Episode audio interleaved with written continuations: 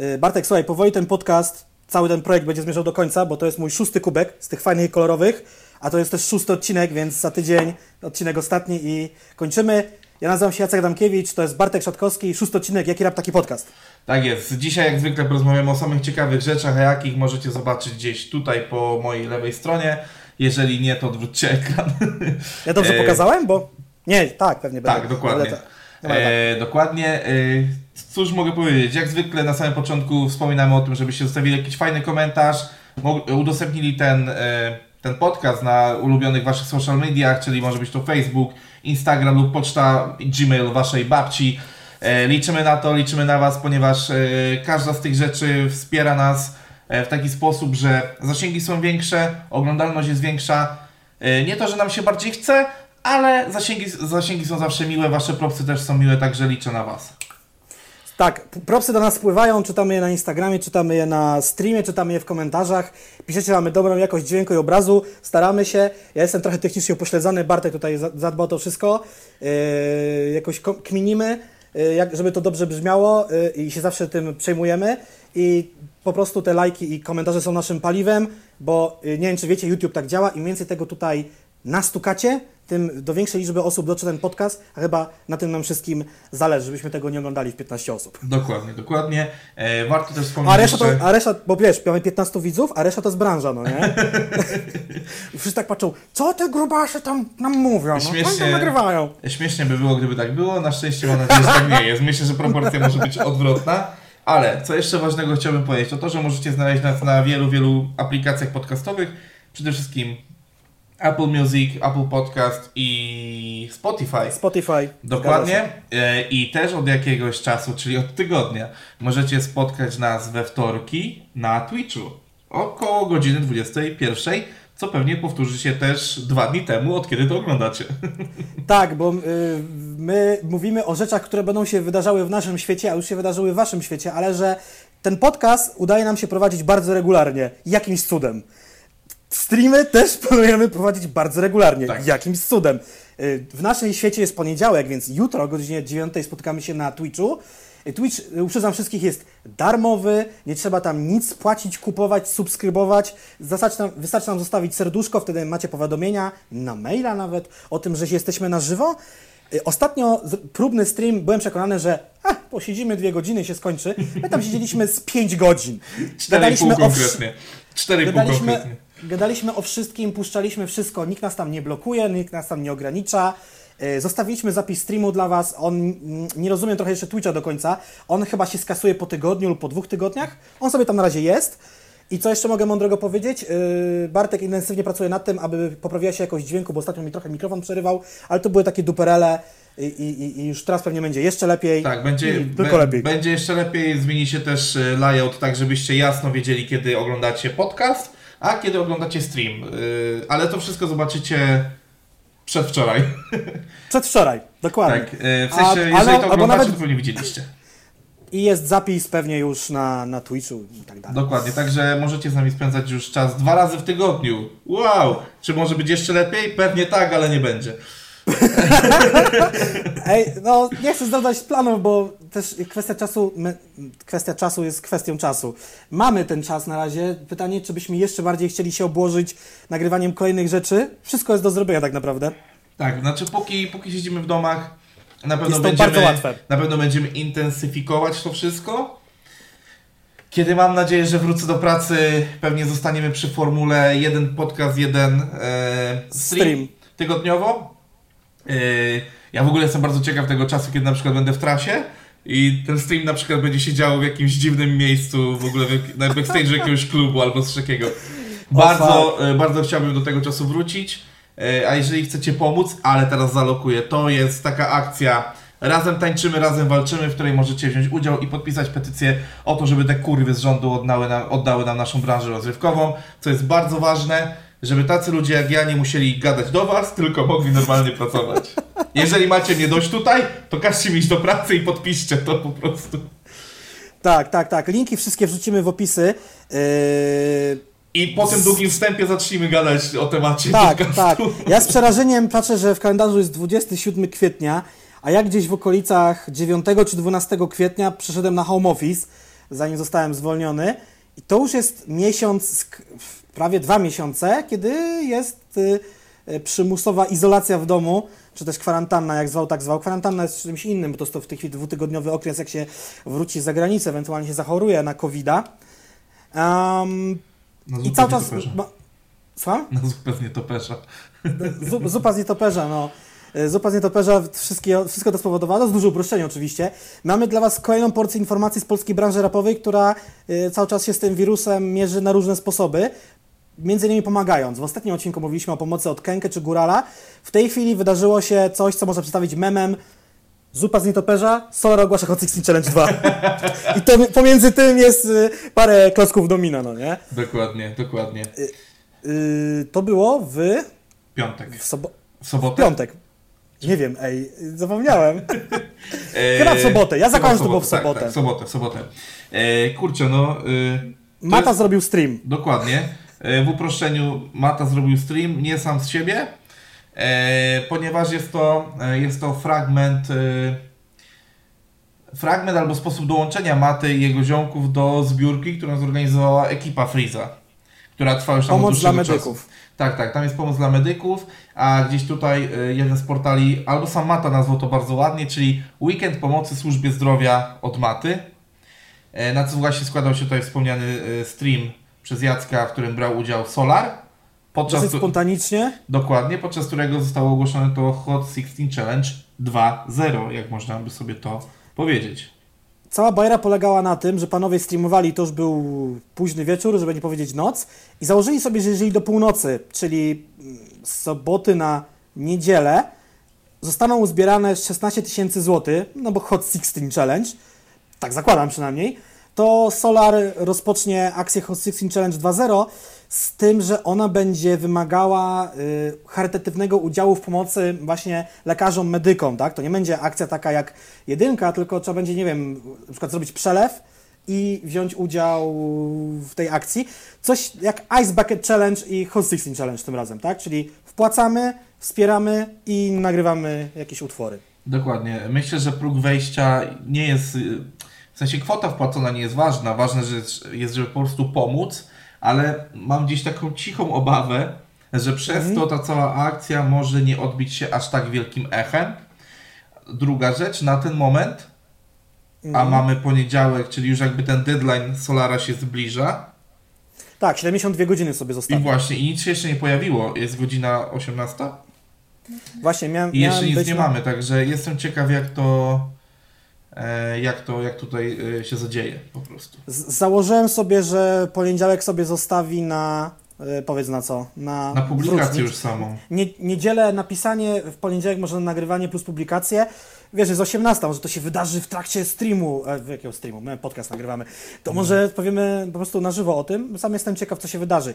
Z drugiej strony, jeżeli wszyscy się, dosłownie wszyscy, każdy raper podziemny będzie mógł się w tą akcję włączyć, to wtedy no, myślę, że może się zebrać pokaźna kwota, bo wiesz, mainstreamowi raperzy mogą rzucić pewną większą kwotą i coś nagrać, jeżeli będą chcieli, a tacy podziemni, które będą zależało na pokazaniu się, z kolei też mogą wyrzucić coś od siebie, no nie? Znaczy, no, prawda też jest taka, że liczy się tutaj pomoc i to, bo, bo niektórzy teraz mogą zarzucić, że teraz każdy będzie chciał się wypromować i tak dalej, Mhm. Oczywiście liczy się pomoc tak naprawdę, a to, że ktoś się mniej lub bardziej wypromuje, to już jest sprawa drugorzędna, o czym też będziemy mówić w dalszej części, przynajmniej ja tak sobie założyłem, bo ale to nieważne. W sensie chodzi o to, że pomaganie teraz jest ważne.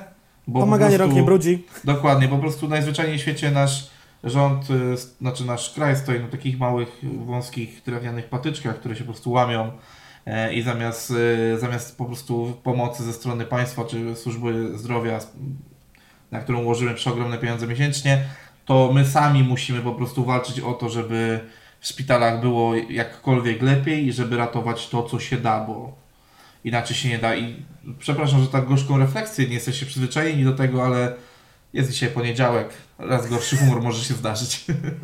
Poniedziałek, e, jak to było góra, że te poniedziałki to masakra, każdy bla bla bla bla bla. E, e, też a propos pomagania, bo też mogą niektóre osoby się poirytować, że a, wszyscy będą pomagali na pokaz ja nie wiem, czy jest coś takiego jak pomaganie na pokaz. Na pewno jest, ale znaczy, to też ja, jest... ja uważam akurat, że jest pomaganie na pokaz, że to jest często forma promocji samego siebie. No ale, Ale tak, to ale jest, tak jak tak jak powiedziałeś jest ostatnim, pomocą.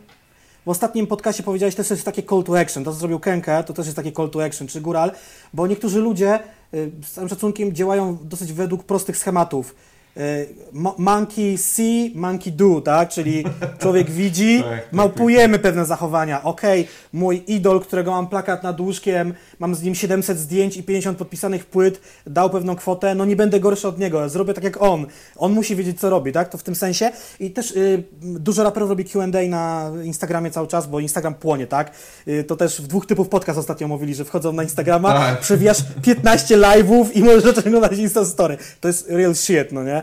Y, Paluch powiedział właśnie, czy, czy, czy, czy tam, czy wspiera lekarzy, czy angażuje się w zbiorki charytatywne. On mówi tak, robi to niepublicznie wielokrotnie, ale też, y, więc niektórzy robią publicznie, niektórzy niepublicznie, tak czy siak, y, bardzo fajnie, że, że Polska Służba Zdrowia dostaje te zastrze gotówki, bo ja mam ciarki, kiedy czytam o tych zwłaszcza DPS-ach, tych domach pomocy społecznej, tak, gdzie tam słyszę, że na mieli x chorych pacjentów, dowieźli im 15 nowych, zostało grupa lepa- lekarzy, jedna pielęgniarka, jeszcze połowa się zaraziła, no nie? To mam, ja mam ciarki na plecach, bo myślę sobie, że to jest sytuacja, to jest poza jakąkolwiek kontrolą, to nikt tego nie kontroluje i to jest straszny syf, no nie? Także... No, plus jest taki, że plus jest taki, że w wielu sytuacjach takich właśnie, e, jakich, znaczy ogólnie w trudnych sytuacjach Polacy potrafią się w jakiś sposób jednoczyć e, i z jednej strony dopada nas mnóstwo, mnóstwo negatywnych informacji na temat tego, co się dzieje aktualnie z polskim sądownictwem e, i, i w sensie sądownictwem w ujęciu takim, że e, no dzieją się rzeczy, które nie powinny się dziać prawnie, a sądy nie mogą sobie z tym nic zrobić, bo po prostu już nie są niezawistne. E, więc Wisłe, do, Wisłe, nie, nie zawisłe. Przepraszam, niezawisłe. E, Zawistny to jest wiesz kto. Tak, tak, tak, masz rację. Poseł bez trybu. E, No. Dobra, Nie, po prostu chodzi o to, że e, chcia, chciałem po prostu pochwalić, że sobie nieźle radzimy. E, tak jak sobie poradzili też w drugiego dnia tego jakże pięknego weekendu pomocy. E, tym razem e, Żaba, Mata, Paris Platynow, Olsza Kumpel i Kliszy, czyli Mateusz Klich, reprezentant Polski w piłce nożnej, który wziął udział też w tej całej akcji drugiego dnia, która nazywała się Ligą Zdrowia. Był tam jeszcze Interleo i ogólnie to są przedstawiciele poszczególnych teamów w LoLu, czyli League of Dokładnie. Legends, więc zakładamy, że tam było jeszcze więcej osób. No, kilkanaście, kilkadziesiąt osób się zaangażowało w to wszystko.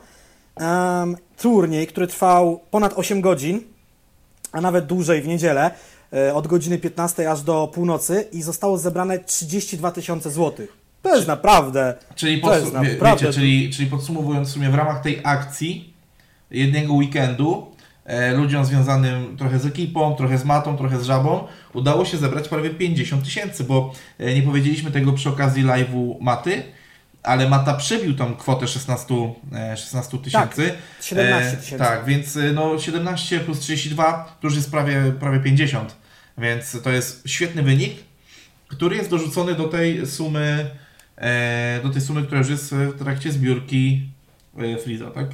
Tak, bo nigdy nie sądziłem, znaczy nie sądziłem, nie sądziłem, że tak szybko będziemy mówili o Frizie w naszym podcaście, a jednak jest to postać, która jak swego czasu Lord Crucial przetacza się przez polski internet szturmem i zawitała i u nas. No wiesz, Freeze jest Wraz z najpopularniejszym... ekipą, Mów, mów, mów. no, no, Freeze wraz z ekipą e, założyli zbiórkę na zrzutka.pl, też ją podlinkujemy w opisie i mają w tej chwili, nie wiem, ta zbiórka trwa pewnie kilka dni, mają w tej chwili tam prawie 400 tysięcy e, złotych. Kilka, A, e, ta zbiórka już trwa kilka tygodni, nie dni. Aha, kilka Tak, tak, tygodni. tak. On, ona, ona jakoś od początku kwietnia albo tam w pierwszym tygodniu kwietnia wystartowała. celują, celują w milion. Tutaj widzę, teraz widzę wpłacających i 23 dni temu ekipa to nosi wrzuciła tutaj 30, y, 100, 100 koła No. gotówki też. Także y, spoko, spoko, spoko. Y, No i co? No wiesz, jest- jakby oni grają trochę wyższej lidze finansowej, podobnie jak Kenke. No i co? I to jest spoko. Y, Bardzo mnie cieszy to, że młodzi ludzie, którzy są tak często postrzegani przez pry- pryzmat materializmu, flexowania się ciuchami, samochodami, jakimiś innymi duperszwancami, oni też dorzucają tą cegiełkę. To nie są tylko, to nie jest tylko Jerzy Owsiak, któremu oczywiście nic nie zajmuje, to nie są tylko ci tak zwani dorośli, poważni ludzie i tak dalej, tylko to są też, no, młodzi ludzie, oni mają bardzo młodych fanów, to są czasem nastolatkowie, No to Młodsi, są, nawet tak, dzieci. tak, tak, są właśnie dzieci i kurczę, tak jak mówię, no jakby nie patrzeć aktualnie, jest to najpopularniejszy y, youtuber w Polsce. Jego Mhm. partnerka jakiś czas temu była w top 5 polskiego Instagrama, jeżeli chodzi o najczęściej, yy, znaczy o konto, na które najczęściej zaglądamy, które najbardziej śledzimy. Więc yy, fajnie, że ludzie, którzy mają tak ogromne zasięgi, chcą działać, yy, chcą działać, yy, działać na pomoc służbie zdrowia. To chciałem powiedzieć. Przepraszam, za koło poćkałem się trochę. E, tak, ogólnie e, no, przekuwanie tej mocy influencerskiej, która zawsze jest powodem trochę do, krpi, do kpin, trochę do drwin, trochę do e, zawsze pohejtowania, jak ktoś pierdoli głupoty. Pozdrawiam Fitlover z tego miejsca. Tutaj akurat jest przekuwana w coś pozytywnego. Dosyć niespodziewana kooperacja, bo Palec Platynow jest znany i lubiany przez polskich raperów. Nie jedną przeróbkę już z nim widziałem i nawet się udzielił u Kiza w kawałku. Tutaj został już do połączenia światów totalnych, różnych, no nie? No, Także no. No jest polski rap, jest polski YouTube yy, i można coś zrobić fajnego. I to no. jest naprawdę, nie, jest no, naprawdę yy, spoko. Ta, takie postawy cieszą, bo bo dzieje się dobro po prostu. No to jest krótka piłka. No jeżeli, jeżeli po prostu potrafią przekuć yy, to, że jeszcze chwilę temu kopali się w basenie pełnym kiszlu, na to, że, na to, że teraz o tej zbiórce usłyszał ogrom osób, dzięki czemu udało się zebrać już naprawdę pokaźną kwotę, no to tylko tylko jakby, tylko przyklasnąć, tak jak powiedzieliśmy, a, podlinkować w opisie i, i tyle, nie? A, umówmy się, nikt przy okazji tej akcji nie wyszedł z domu. Oni po prostu sobie pograli w Lola i mieli co najmniej takie emocje sportowe, bo to, była, to był turniej w systemie tam, że każdy z każdym, tak, i potem i tak dalej, i tak dalej, więc, więc y, oni, oni mieli weekend przy kąpie, a wyszły z tego same dobre rzeczy. Z, z tego, co coś, e, gdzie coś wyczaiłem, to w ogóle ekipa Friza też zagrała w tym turnieju, ale ra, raczej mecz pokazowy, a nie, a nie tu, turniejowy. To gdzieś u nich tam na socialach wychwyciłem. Aha, e, okej. Okay, no to taki ja, ja, ja w ogóle, mały. jeżeli chodzi o, o, gdyby grali w Fortnite'a, bym w stanie się wypowiedzieć coś, a jeżeli chodzi o Lola, ja podejrzałem sobie tą transmisję u, u Żabsona, ja coś tam w niedzielę byłem zajęty, aha, bo pisałem pytania do, do Łony Webera, bo ja dzisiaj cały dzień w robocie, cały dzień tutaj, no jakby, e, więc to i tak, i miałem trochę mało czasu to obserwować, tak ten, ale no, no działo się, działo się. I co dalej? Dalej no, mamy. Dalej w tym, zostajemy... w tym temacie już chyba wszystko, ale nadal zostajemy gdzieś w tym sosie pomocy charytatywnej na rzecz yy, szpitali, służby zdrowia i tym podobnych. Tak, ale cały czas zostajemy przy zupie z nietoperza. Tak. Gdyż, gdyż albowiem, ponieważ, że ukazał się wywiad y, z Tymkiem, w którym on opowiada zarówno jak o, pom o niesieniu pomocy yy, dla potrzebujących w związku z COVID-em, trochę o sobie, trochę o kwarantannie, bo on przybył z zagranicy, więc musiał przejść. Z Japonii e, przez Bangkok. Z, z Japonii przez Bangkok, jednym z ostatnich lotów z Azji do Polski i musiał przejść dwutygodniową kwarantannę. Um, I też w związku z tym się wypowiedział, że y, było tak, jak właśnie to, to u niego było tak, jak to miało wyglądać, ale też nie do końca, ponieważ pokazało się tam policjantom w oknie, machał im, tak, oni go tam odwiedzali na, na, w tych pierwszych dniach intensywnie. aplikacją jakąś, tak. Tak, robię zdjęcia aplikacją, też słyszałem, że z tą aplikacją są jakieś problemy. E, tylko też miał taką historię, że weszli mu do mieszkania w takim pełnym rynsztunku, rynsztunku takim stroju i coś mu grzebali po szafach. On sam twierdzi, że być może był donos od sąsiada, że ktoś u niego mógł być. No, donos mógł dotyczyć czegoś innego, ale to się mogę tylko domyślić, co w tej szafie mogło się ukrywać. Niekoniecznie człowiek. E, no i trochę mówi, że trochę mu to zryło, zryło banie, no nie? Jakby tak powrócił z tej Japonii, no ta cała sytuacja. I kurczę, ja mam trochę taki problem z tym. W sensie mhm. nawet rzekłbym, że mam bardzo duży problem. Bo mam wrażenie, że udzielenie wywiadu, gdzie yy, po raz kolejny porusza się temat tego, że ta policja w tym czasie jest taka zła i tak dalej. Kurwa, no nasza policja zawsze była chujowa i jakby nie ma co, nie ma co się... Nie no, w sensie chodzi o to, że naprawdę yy, bardzo często zdarza się, że po prostu policjanci postępują nie fair wobec, e, wobec obywateli, więc jakby powinniśmy czuć się do tego przyzwyczajeni. Kolejna rzecz. Wizerunek rapera w Polsce nadal jest jaki jest, więc nic dziwnego, że jeżeli dowiedzieli się, że wydzierany e, typ, którego e, piosenek słuchają ich dzieci, aktualnie siedzi na kwarantannie, jest jakby pod ich nadzorem, no to mieli prawo podejrzewać, jak tutaj też wspomniałeś, że może niekoniecznie człowieka szukali w tej szafie. Kurde, no. Może studia szukali w szafie. Nie no. Powiem wam tak. Aktualnie ludzie tracą pracę tracą dorobki mm. życia, firmy upadają, a ten gościu się kurwa żali, że mu policja na chatę wjechała, w sensie, no okej, okay, to było strasznie pewnie ciężkie przeżycie, jeżeli miałeś pierwsze raz do czynienia z policją, to nie było to nazbyt miłe, no ale wkurwia mnie po prostu żalenie się ludzi, którzy są na zupełnie innym statusie, są na zupełnie innym poziomie życia niż standardowy przeciętny Polak, nagle zaczynają narzekać, że o jak źle jest teraz na tej, na tej kwarantannie i że im, cytując, zryło banie. Kurwa mać, e, ryje banie ludziom to, że na przykład pracują po 20 godzin, kurwa, e, w tych kombinezonach, czy w maskach i rękawiczkach, tylko dlatego, żeby, kurwa, inaczej społeczeństwo miało co kupić do jedzenia w marketach. To może ryć banie. E, albo to, że, kurwa, nie wiesz, co się wydarzy jutro, bo jesteś bez pracy i bez pieniędzy. To może ryć banie, a nie to, że ci policja wjechała na chatę. W sensie, bardzo nie podoba mi się takie mięczenie po prostu biednego chłopaka, który zarobił świetne pieniądze przez ostatni rok, może się utrzymać, gdzieś w finansowy sposób ma zapewnione kilka lat do przodu, może rok, może dwa, może dziesięć, nikt, nikt mu w kieszeni nie zagląda, ale wiemy dobrze, że ma zapewnione, bo też o tym mówi w tym wywiadzie, że on, jeżeli chodzi o kasę, czuje się git. Mhm. I nagle tutaj jęczy. To jest troszeczkę takie nawiązanie do tego, co też y, nasz ulubiony podcast ostatnio wspominał na temat Żebrowskiego że kurwa mać. że jest na utrzymaniu na, tak. żony, bo teatr mu nie działa. Kurwa, no ludzie na takim poziomie nie powinni, e, nie powinni żerować, znaczy nie powinni żerować tutaj emocjonalnie na ludziach, którzy są w zdecydowanie gorszej sytuacji, tylko wręcz przeciwnie, powinni wysyłać pozytywne wzorce. I oczywiście pewnie może ja tylko powiedzieć zaraz, Bartek, Bartek, hola, hola, ale przecież to Tymek, e, Tymek chce przekazać e, dochody ze swojej epki e, na rzecz pomocy E, służbie zdrowia. No, fajnie. Tak. Tylko daj jeszcze mi skończyć, tylko fajnie. No, ja jeszcze coś chcę powiedzieć. Innego. E, mówię fajnie, ale masz obok przykład trochę starszego kolegi Kenkego, jak się pomaga. Nie musisz tego robić przy okazji promując swoją kurwa kolejną płytę. Ja pierdolę, no. No nie podoba mi się to. Bardzo mi się to nie podoba. Bardzo mi się to nie podoba, mimo że to jest to, co powiedziałem też na początku. Pomoc to nadal pomoc. Mhm. Tylko można to zrobić w sposób kreatywny, tak jak Żaba z Matą, Parisem i tak dalej. Można to zrobić w sposób bezpośredni, jak zrobił to Kenke. Mhm. Ale nie próbujmy ugrać sobie do tego przy okazji świetnej promocji płyty. To jest po prostu słabe. Uważam, że to jest słabe i to mi się nie podoba. Na tym kończę.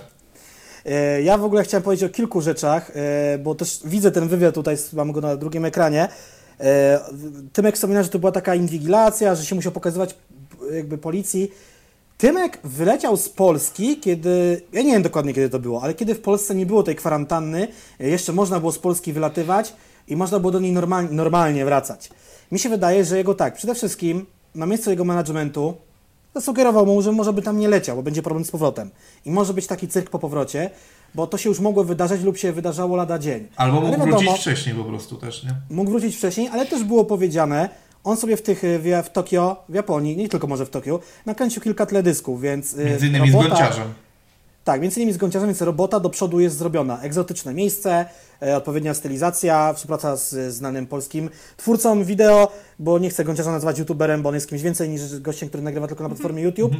E, I są pewne, to był pewien koszt poniesiony za na, zrobienie roboty, gdy, gdzie większość teraz Polaków może sobie, polskich raperów, może sobie nakręcić klip na green screenie albo na nielegalu pobiegać gdzieś na dworze. On ma klipy z Japonii.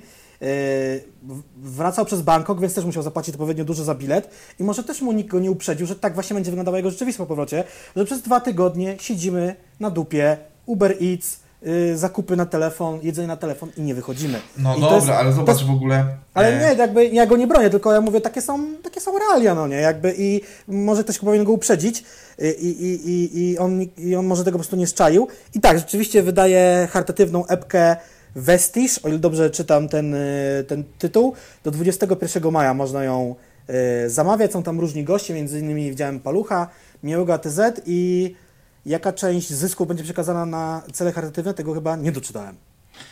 No, ty, tyle ile on by zarobił, a jak dobrze wiemy, że jaki procent wpada do kieszeni raperów, to może się okazać, że nie za dużo. Nie, nie, oczywiście tutaj wracam do tego, co powiedziałem. Każda pomoc mhm. się liczy i nieważne ile. Tylko po prostu nie lubię czegoś takiego, że teraz na, na, kanwie, na kanwie pomocy yy, służbie zdrowia będziemy chcieli sobie coś ugrać nie to, że mam coś do książek Altenbergu, ale tam jest na przykład tak, że jak kupujesz książki od Radka Kotarskiego z jego wydawnictwa, no to zawsze mhm. z każdej książki idzie jeden y, obiad dla pajacyka.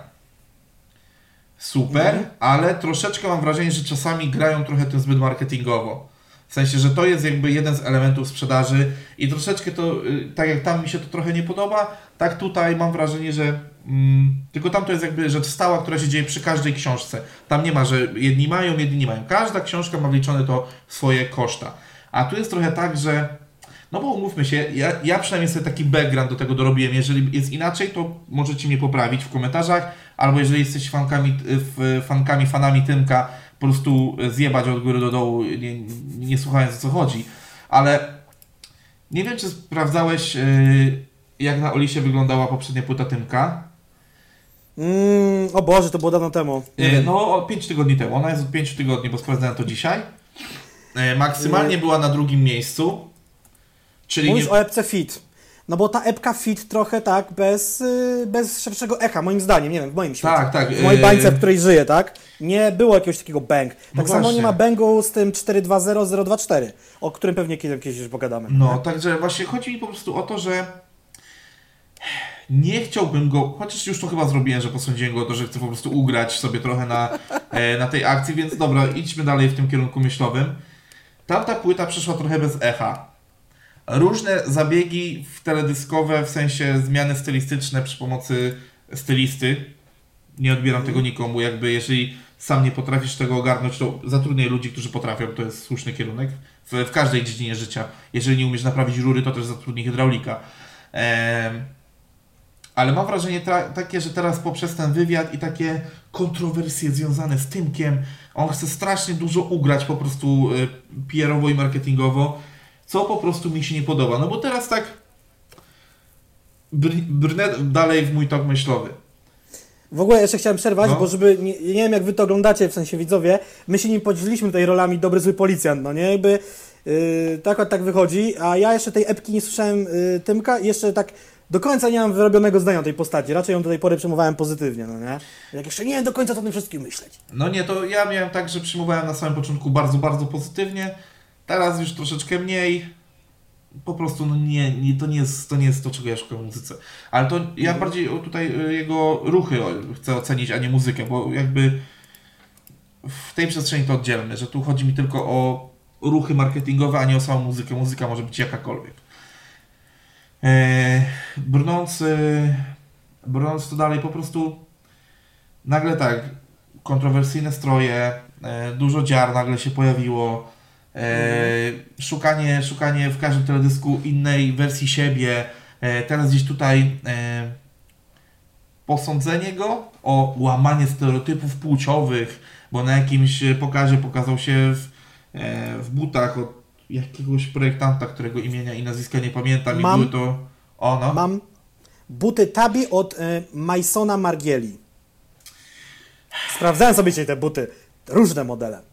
I powiem Ci ciekawostkę, to dla, dla Ciebie i dla słuchaczy, buty na obcasach kiedyś nosili mężczyźni y, wieki temu, potem zaczęły nosić kobiety. Ciekawostka. To prawda, to I- prawda. No ale jakby w aktualnym kanonie są one bardziej uważane za kobiece, po prostu o to mi chodzi. Tak, chyba, że jesteś chyba w Japonii, w Japonii jeszcze mają takie, ale to są bardziej te tradycyjnie takie drewniane No chodaczki, tak, ale po, po prostu chodzi, chodzi gdzieś o to, że e, nie lubię takiego budowania po prostu popularności na, na bazie takiej taniej e, sensacji, bo to jest tania sensacja po prostu. E, rzekłbym, że nawet e, zakrywanie się, że teraz wydaje epkę, którą no kupcie, kupcie, bo jest charytatywna, jest trochę hajzerowaniem, także... Uuu, to, to, to, jest, to jest ciężkie działo, ale mam z tyłu taką myśl w głowie, uwolnioną, bo ja często staram się pomyśleć sobie o czymś tak z innej kamery, Tak, nie? tak, ja naszej. ja I, I wiesz co? I ktoś tam może wytknąć, że ale Quebo zrobił dokładnie to samo, a go propsowaliście. Czy zrobił dokładnie to samo, to nie wiem. No nie, ale też nie. tam była zbiórka charytatywna z Allegro, że tam przebranie się z tego y, ku, Kubę Grabowskiego, a nie Quebo Fide, no nie? No Też nie, tam- nie, nie, nie, jakby nikt, y, nikt jak kupowałeś płytę, nie mówił No. ci, że cokolwiek związane z nią, Będzie charytatywne, Tak. prawda. To była tylko i wyłącznie ludzie, płyta. ludzie dowiedzieli się w momencie, kiedy preorder już się zakończył. Bo True. tak, bo to było 1 kwietnia wyszedł film, w którym to się okazało i 1 kwietnia bodajże y, przyszły pierwsze paczki. Tak, i się No ukazał właśnie, to jest klip, zupełnie coś innego. coś tam pestycydy broni. Tak, to jest zupełnie Szubienica coś, pestycydy broni. Dobra. to jest zupełnie coś innego, to jest diametralnie inna Także rzecz. My wyprzedzamy wasze ruchy i już to dementujemy, to co wy powiecie. No nie, po prostu, jakby ja nie chcę wyjść teraz na jakiegoś hejtera Tymka, tak jak powiedziałem, muzycznie po prostu to mnie nie trafia, a teraz określam jego ruchy marketingowe, które po prostu uważam za trochę tandetne, trochę niepotrzebne e, i właśnie, bo gdzieś, e, gdzieś przerwałeś mi, a chciałem brnąć jeszcze Mhm. lekko w ten e, tok rozumowania. Mamy dzisiaj końcówkę kwietnia. True. Preordery kończą się 21 kwietnia. Zanim Maja. Te, tak, Maja. przepraszam, 21 maja. Więc zanim te wszystkie pieniądze pospływają, zanim tam jeszcze y, ludzie zrobią, y, znaczy trafi pula y, tych płyt, które zostały nieopłacone, one są ponownie opłacone, no to podejrzewam, że gdzieś tam pod koniec maja, tam 30, początek czerwca, realnie te pieniądze pojawią się na koncie, że tak powiem, wytwórni zanim jakby zostaną podliczone finalne koszta tej płyty, koszta wysyłek, koszta jakiegoś ewentualnego marketingu, wszystkiego. Czyli, Tłoczenia, jeżeli się to tłoczenie nie opóźni, tak? tak, Bo... i, i, i wszystkie koszta zmniejszenia jakby tej puli, która wpłynęła do wytwórni, czy tam do dystrybutora, czy do kogokolwiek, to może się okazać, że po prostu będzie połowa czerwca, zanim te pieniądze realnie zaczną pomagać komuś. Mhm. I dlatego też tak mówię, no, że można zrobić to prościej, można zrobić jak kękę. Mhm. E, Jeżeli boi się, że po prostu kwota, która przyjdzie z tego będzie za mała albo coś, no nie wiem, przelej na przykład dychę teraz. Niech ta dycha ci wróci w ramach tych płyt później. I będzie git. Po prostu Kułam, chodzi, kułam. cho- chodzi mi o to, że to bardziej mam wrażenie, że jest ruch marketingowy niż realna chęć niesienia pomocy. A jeżeli tak jest, to jest to bardzo niefajnie, jest to po prostu słabe. I tyle. Um, ja nie wiem, jak to jest rozwiązane, bo to jest jakby normalny zakup płyty. Teraz myślę sobie, w ogóle też za chwilę wyjdzie na to, że e, dwa grubasy krytykują akcję charytatywną, byście sami lepiej kurwa coś pomogli, nie jesteście lepsi, bla bla bla. Dobra, dobra. Y, Gdybyśmy mieli 100 wolne koła na koncie tysięcy plus jeszcze inne pieniądze, myślę, że każdy z nas by pomógł. Myślę sobie, że jak można by to rozwiązać, jeżeli mamy jakoś kombinować z tą płytą. E, Nie sprzedajemy tego przez normalny sklep, tylko ja wpłacam na zbiórkę, dostaję jakieś potwierdzenie tego, wysyłam im, oni mi wysyłają płytę. Tak, mogłoby być to właśnie w ramach. Biorąc e, na siebie koszty tak. wysyłki, czy ja potem jeszcze im No. dopłacam koszty wysyłki, nie wiem, to jakoś tak kminie, tak? Żeby, E, tak, żeby rzeczywiście tak- mogłoby być na, na takiej patronajtowej zasadzie, nie? że po prostu e, w zamian za to, że. Oni najpierw otrzymują tak, pieniądze, Tak, tak, tak. To, to byłoby a tak, potem, widzisz, to byłoby a potem my ciekawe. się rozliczamy y, tymi płytami i No, tak dalej. o, widzisz, więc jakby to już nie chodzi o to, że hejtujemy założenie, bo jakby tak jak powiedziałem na samym początku dzisiejszego odcinka, pomaganie jest dobre. Nieważne w jaki sposób pomagasz, zawsze pomagasz. Ale teraz skupiamy się na ruchach Tymka i po prostu najzwyczajniej w świecie e, chcieliśmy, chci, chcieliśmy dziś tutaj e, tą, tą historię opisać. Jeżeli wychodzę na jakiegoś strasznego hejtera, to whatever. Jakby może wychodzę i tyle. E, najzwyczajniej w świecie Ja mam chyba tak, nie że lubię jak takie, rzeczy. kogoś darzę sympatią, to mogę nie zauważyć jakichś tam niecnych ruchów, czy to samopromocyjnych, czy coś, ale no... s- s- Myślę, że sami to poddacie ocenie, może to skomentujecie gdzieś pod spodem. Z drugiej strony, kogoś nie lubię, to każdy jego ruch wydaje mi się być pod, podły i podszyty niecnymi zamiarami. Prawdaż? Eee, Zwyczajnie, dobra. mam, zwyczajnie mam wrażenie, że to jest próba zwrócenia uwagi na siebie. Pe pewnie powtarzam się już któryś raz, ale no, Kontynuacja promocji jednej płyty przed wydaniem drugiej płyty tą trzecią płytą, tak? Tą środkową. Coś, coś w tym Tak. stylu. Coś, coś może być na rzeczy. Yy, mam nadzieję, że nikt nas nie obrazi. I zgadnijcie, o czym teraz będziemy mówili. Słuchajcie, jesteśmy cały czas w zupie z nietoperza. tak, dzi- dzisiaj, dzisiaj, jest, dzisiaj jest mocno, dzisiaj jest mocno w dzisiaj się kręcimy w tym kotle z nietoperzem. po, po, powiem Ci tak, że po tym temacie jeszcze moglibyśmy pogadać trochę o koncertach odwołanych, przez to już w ogóle byłby komplet. Nie, nie, nie. E, Przechodzimy teraz, jesteśmy, lecimy do Szczecina. E, Akurat tam mamy taki powiedzmy główny e, motyw tego tematu. Chodzi o maseczki przeciwko wirusowi. Ponieważ niektóre marki rapowo-odzieżowe zdecydowały się na produkcję takich maseczek, a tutaj jest o tyle ciekawa sytuacja, że jest to Flow Production, firma, wytwórnia, inicjatywa Soboty, który zrobił maseczki, które są jeszcze w tym wszystkim powiązane z całą tą akcją, z konfidenctwem, Youngmanem, oskarżeniami Soboty Tak, o donoszenie tak, i tak dalej, i tak dalej. Znaczy, to jest całą tą akcją, o której bardzo nie chcemy gadać na podcaście. Tak, i, i stwierdziliśmy, że nie będzie co o niej mówić. Dzień dobry, ding dong, właśnie jest u naszych drzwi. Nie, no po prostu wzięli, wzięli nas zaskoczenia po prostu od drugiej strony. od drugiej strony, słuchajcie, i na sklepie Flow możecie w tej chwili nabyć kilka modeli e, maseczek, e, e, proszę Was bardzo, z logiem inicjatywy, maseczkę z napisem, uwaga, bo muszę sobie powiększyć, chroni przed fermentem, e, z napisem jebać kapusiów i to jest bardzo ciekawe, bo mm, jak się okazało, że to hasło e, promowane przez Youngmana i kilku innych os- kilka innych osób w Warszawie jebać kapusi, niech chuj was dusi, to jest cytat, e, zostało tutaj poprawione chyba gramatycznie i jebać kapusiów jest. I, I tak, i takie możecie sobie nabywać. Jak sam e, pisał Sobota, pierwsze paczki z tymi maseczkami wyszły 4 dni temu. Schodzą jak świeże bułeczki, produkują nowe. Co ty na to, Bartek? Ja jestem, za, ja jestem załamany. W sensie w ogóle, to, to, to z mojej perspektywy to będzie chyba najsmutniejszy odcinek podcastu Ewa. sad, sad taki rap podcast. Very sad. Nie no, d- dwóch Podcast. podcast, no. Ja akurat jestem wesoły, bo zrobiłem, wydaje mi się, że fajny wywiad, ale... Znaczy, Tak, tak, to dzisiaj ja jestem po tej drugiej stronie. Kurde, no, co, co ci mam powiedzieć? No, ja bardzo lubię, e, ba, bardzo lubię, kiedy w odzież, e, kiedy, no jakby w akcesoria wpisany jest taki polski wpierdol.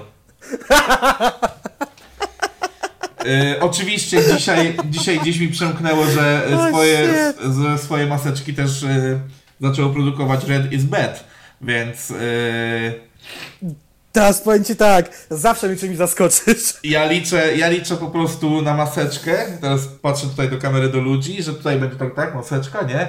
I tutaj będzie taka lanca, kurwa, husaria, husarii, kurwa, wystawała. Pierdolę. Ja bym widział to tak, tu galopujący husarz, a tu orzeł biały, ale już w takim locie koszącym z takimi wyciągniętymi szponami Tak. po rybę. Albo, albo już, na, już, nawet, już nawet bez tych husarzy tutaj, tylko skrzydła tak rozpięte, że tutaj na boki. I masz oczy tu, ale dziób Ci wychodzi tak na nosie. Tak. Albo w ogóle tylko taki dziób po prostu tutaj y, orła białego. A może po prostu kurwa godło Polski, ja pierdolę. W sensie, ja dzisiaj jestem w takim strasznie bojowym nastroju i takie rzeczy mnie strasznie irytują. Dzisiaj, dzisiaj Wszystko, co, poznajecie trochę wszystko, co stronę mnie. powiedzieliśmy, wszystko, co powiedzieliśmy z tymi maseczkami od Red is Bad, za dwa tygodnie będą, będą już tam... Y, y, maszyna y, w tym, w szwalni robi brr po prostu. This one is for free. This one is for free. But next one... Money, money, money. Y, E, dobra, ale wracając. E, tak, rzeczywistość może nas jeszcze zdziwić. Tak, to, po prostu mnie. Ja kiedyś, kiedyś bardziej, w sensie, że bli, bliższy kontakt utrzymywałem z takim fajnym człowiekiem, który w mojej rodzimej okolicy prowadził skate shop. Mm. I zawsze, zawsze e, lubiłem przeglądać u niego tą sekcję ciuchów, tych takich ulicznych, tych takich prawilnych. Kurwa, no. W sensie fajnie, że szyjesz maseczki, które są potrzebne kurwa wszystkim. No ale zrób to, zrób po prostu czarną maseczkę w przystępnej cenie. Zrób jakieś swoje fajne logo gdzieś na boku. Nie wiem, rzuć cytat ze swojego kawałka, jakiś wiesz, taki motywujący. Niech to będzie takie przyjazne, a niech kurwa, no wchodzisz do żabki po bułki, no i yy, co tam było? Czekaj, jak, jak to Jebać się- kapusiów. Jebać kapusiów, no I chroni przed fermentem. tak, no. A czy ja e, autentycznie dzisiaj jestem tutaj dobrym policjantem, nie wiem, czy mnie też światło tu o, o, oświetla, bo tu mam okno z tej strony. Ty masz po prostu dzisiaj Ja- dobry humor, kurwa, to dlatego. Tak, i, i bez kitu humor naprawdę predestynuje nas do prowadzenia w ten podcast w jakiś tam określony sposób, ale ja z kolei spróbuję to, ja będę tym obrońcą, tak? Ja jestem okay, good okej. guy. I- nie wiem to. dlaczego, ale y, tak to widzę. Wszyscy musimy mieć maseczki. Ja mam je schowane tutaj za mną, bo akurat dzisiaj chciałem mieć porządek tutaj z tyłu podczas nagrań. Ja wam powiem, jak ja swoje kupowałem. E, z, na początku Mówiłeś w tamtym tygodniu w podcaście. Aha, ich nie było, nie było, nie było. Chodziłem w bandanie, potem Tak. nabyłem na Allegro, yy, bo spóźniłem się na dostawę do żabki, potem jeszcze te żabce kupiłem, na razie je mam. Ale gdybym chciał sobie kupić taką wielorazową, a na razie tego, takich ruchów nie poczyniłem, no to mam do wyboru tak, kupić sobie na Allegro od kogoś, nie wiem czy uszytą w domu przez panią, panią jakąś tam, już nawet imion nie będę wymieniał, żeby nikogo nie obrazić, przez jakąś firmę, czy od mojego ulubionego rapera. Ceny tak naprawdę mi się wydaje, że są podobne. Ej, ej, ej, ej. Ale dobrze wiemy, że na stanie żadnej szwalni, żadnej maseczki przed pandemią nie były rzeczą normalną do szycia. Akurat to, co teraz powiedziałeś, y, czy kupić na Allegro od kogoś, czy od twojego ulubionego rapera, mm, w żadnym przypadku gwarantuję ci, że nie masz pewności, że są szyte, wiesz, w sposób poprawny.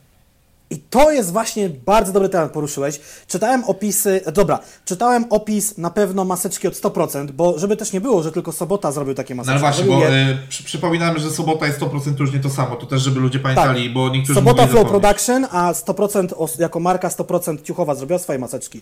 Maseczki zrobiło także BDF, Branded Familia, zrobił raper Floral w we współpracy z marką Wear Tag, nie wiem czy dobrze powiedziałem tą nazwę, i zrobił też Opał. I Opał na przykład na swoim Instastory pokazywał coś takiego, że miał taką maseczkę, y, że mm, miał jakąś tam zwykłą i zrobił taki eksperyment, taki test z zapalniczką, że przez zwykłą zapalniczkę zrobił tak, to ją zdmuchnął, tak, zapaloną przed tutaj, przed twarzą, a jak założył tą swoją, zrobił i tak naprawdę hardkorowo nadymało mu się, nadymały mu się poliki, ta zapalniczka nie gasła, no nie, czyli jakby może jemu udało się jakoś zdobyć takie akurat jak trzeba. Nie, nie wiem jakie są te BDF-owe, te 100% czytałem opis, że niby są okej. Okej, okej. Ciężko, ciężko mi powiedzieć, no nie? Także jest jak jest. Ja używam tych jednorazowych yy, niestety nie jeden raz, tylko ja zaznaczę, że jak wychodzę na rower, na przykład idę we niej śmieci, nikogo nie spotykam, potem idę na rower, nikogo nie spotykam, bo gram w Pokémony na przykład, czy po prostu też wychodzę, żeby się przewietrzyć, to jak nikogo nie spotykam, to tą maseczkę sobie odkładam na później, bo no, nic nie mogło na niej osiąść. Absolutnie nic, chyba że się mylę. I mnie zmierzycie w komentarzach. Nie, nie, no czy ja używam tej wielokrotnego użytku y, zamiennie z bandanami y, różnymi, bo okazuje się, Mhm. że jednak zbieranie gdzieś tego w latach wcześniejszych nagle okazuje to- się przydatne. Ale to jest, ej, to jest niesamowite. Ja, ja chciałem je sprzedać albo wywalić, a to są tak. Bandanę Trzody Crew, bandanę Pelen Textylia, bandanę iFam, bandanę jakaś tam czerwona. Wszystkie są na mnie za małe, tylko ta jedna Pelen Textylia na mnie jest w stanie opiąć moją duży łeb. Naprawdę? żeby- A to jest dziwne No, serio. akurat. Ja zawsze myślałem, że jestem grubszy od ciebie i kurwa na mnie na przykład y, idealnie leży jest- bandana małpy. Mm, kurwa, albo ja to źle wiążę, albo y, wiesz, bycie grubym to jest jedno, ale wielkość czaszki, no, No nie? tak, jakby tak. ty, ty mnie widzisz tu en face, a jakby spójrz na mnie tak, to tak, może ten łeb mam za duży, nie wiem. Ale coś chciałem powiedzieć, myślałem też o takim patencie, żeby sobie spiąć z tyłu agrafką i to trochę nosić jak, jak nie wiem, jakiś kurwa rzep. W łeb pewnie bym się ukuł prędzej czy później. No tak, e, dobra, ale wracając do tematu ten. y, Nie oceniam jakby produkcji tego, ale i też, i też mam tutaj doświadczenie, pozdrawiam serdecznie Tomka. e, On na przykład wspominał mi, że jest oczywiście przeogromne grono ludzi, którzy chcieliby, jak już muszą nosić te maski, nosić coś, czym się identyfikują. Mhm. No ale serio, XXI wiek, Polska to jest rzecz, którą chcemy się identyfikować. No, chodzi mi o to, że mi po prostu byłoby wstyd noszenie czegoś, czegoś takiego, no. Bartku, wyobraź sobie, masz maseczkę jebać konfidentów, jebać kapusiów, na, tutaj na klacie taki wielki znak stop jebać konfidentów, klasyka, i do tego jeszcze jakieś spodnie z napisem HWDP na tylnej kieszeni, no jest jeszcze jakaś taka ta, taka saszetka z jakimś fajnym logo, jakiegoś tam kastetu, ewentualnie baseballu, gites malina. Po prostu ja mam wrażenie, że ludzie, którzy. O kurwa. Ja mam wrażenie, że ludzie, którzy realnie jebią policję, nigdy się z tym nie obnoszą. Dziękuję, pozdrawiam. Tak. E, Jeżeli jesteś, pra... jeżeli jesteś prawilny, to nie będziesz kurwa nosił jakichś dzbaniastych kurwa t-shirtów czy maseczek. No kurwa, no umówmy się. Krótko i na temat, Bartek. Krótko i na temat Krótko i na temat, dokładnie. No. Uwa... Patrzę na, y, zegar...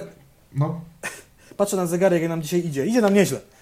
Powiem Ci tak, po prostu tandetny skok na kasę, jeżeli chciał zrobić coś fajnego, dobrego, mógł to zrobić z klasą. Sobota potrafił robić rzeczy, które były akceptowalne nawet. Po, poza oczywiście, poza utworem, jeśli y, jeszcze będzie hajc, to jest nieakceptowalna rzecz, to, jest... Kurwa, my się jednak. Wy myślicie, że my jesteśmy do siebie tak bardzo podobni, a my się różnimy, bo ja większość twórczości Soboty mi się podoba i utwór jeszcze będzie Heights też mi się podoba. Nie, ja, ja, powiem, ja powiem wam tak, na podcastach to jest jeszcze chuj. Zapraszamy, zapraszamy na stream, tam zobaczycie co to znaczy, jak bardzo się różnimy i dlaczego ten podcast jest taki, a nie inny. Bo ja No, uważam, że e- przez to, że, tak, że tylko na pozór jesteśmy po prostu e, dwoma grubasami, którzy lubią rap i pierdolą sobie o tym, co lubią, a czego nie, to jest tylko taki pozór. Bo prawda jest taka, że my się nie zgadzamy w tak wielu kwestiach, jeżeli chodzi o, o muzykę, że, że, że tak. że Nawet tak, w takich y, sferach, jak jakich youtuberów oglądamy, jakich nie oglądamy. To się No. czasem może człowiek bardzo zaskoczyć. Tak, ale, E, ale, też jest, ale też jest duża część wspólna, dzięki której jakby y, mamy przestrzeń, w której możemy rozmawiać i tworzyć ten podcast. Tak, tak, tak. E, e, wspomniałem o tym, że 100% zrobiło e, takie owe maseczki jako marka odzieżowa i y, dokładnie dzisiaj poszło oficjalne oświadczenie z dwóch stron, rzeczy, o której ja już wiedziałem od jakiegoś czasu, że od wydawnictw, y, wydawnictwo 100%, Czyli 100 czyli, rap.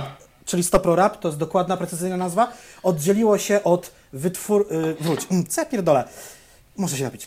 Wydawnictwo 100 Rap oddzieliło się razem z marką młodzieżową 100%, co y, Wini w swoim oświadczeniu nazwał e, czymś logicznym i czymś, co powinno zadzieć się już dawno. Tak zrozumiałem to jego oświadczenie, że, że tworzenie marki odzieżowej i wytwórni rapowej pod tą samą ekidą e, nie było dobrym pomysłem.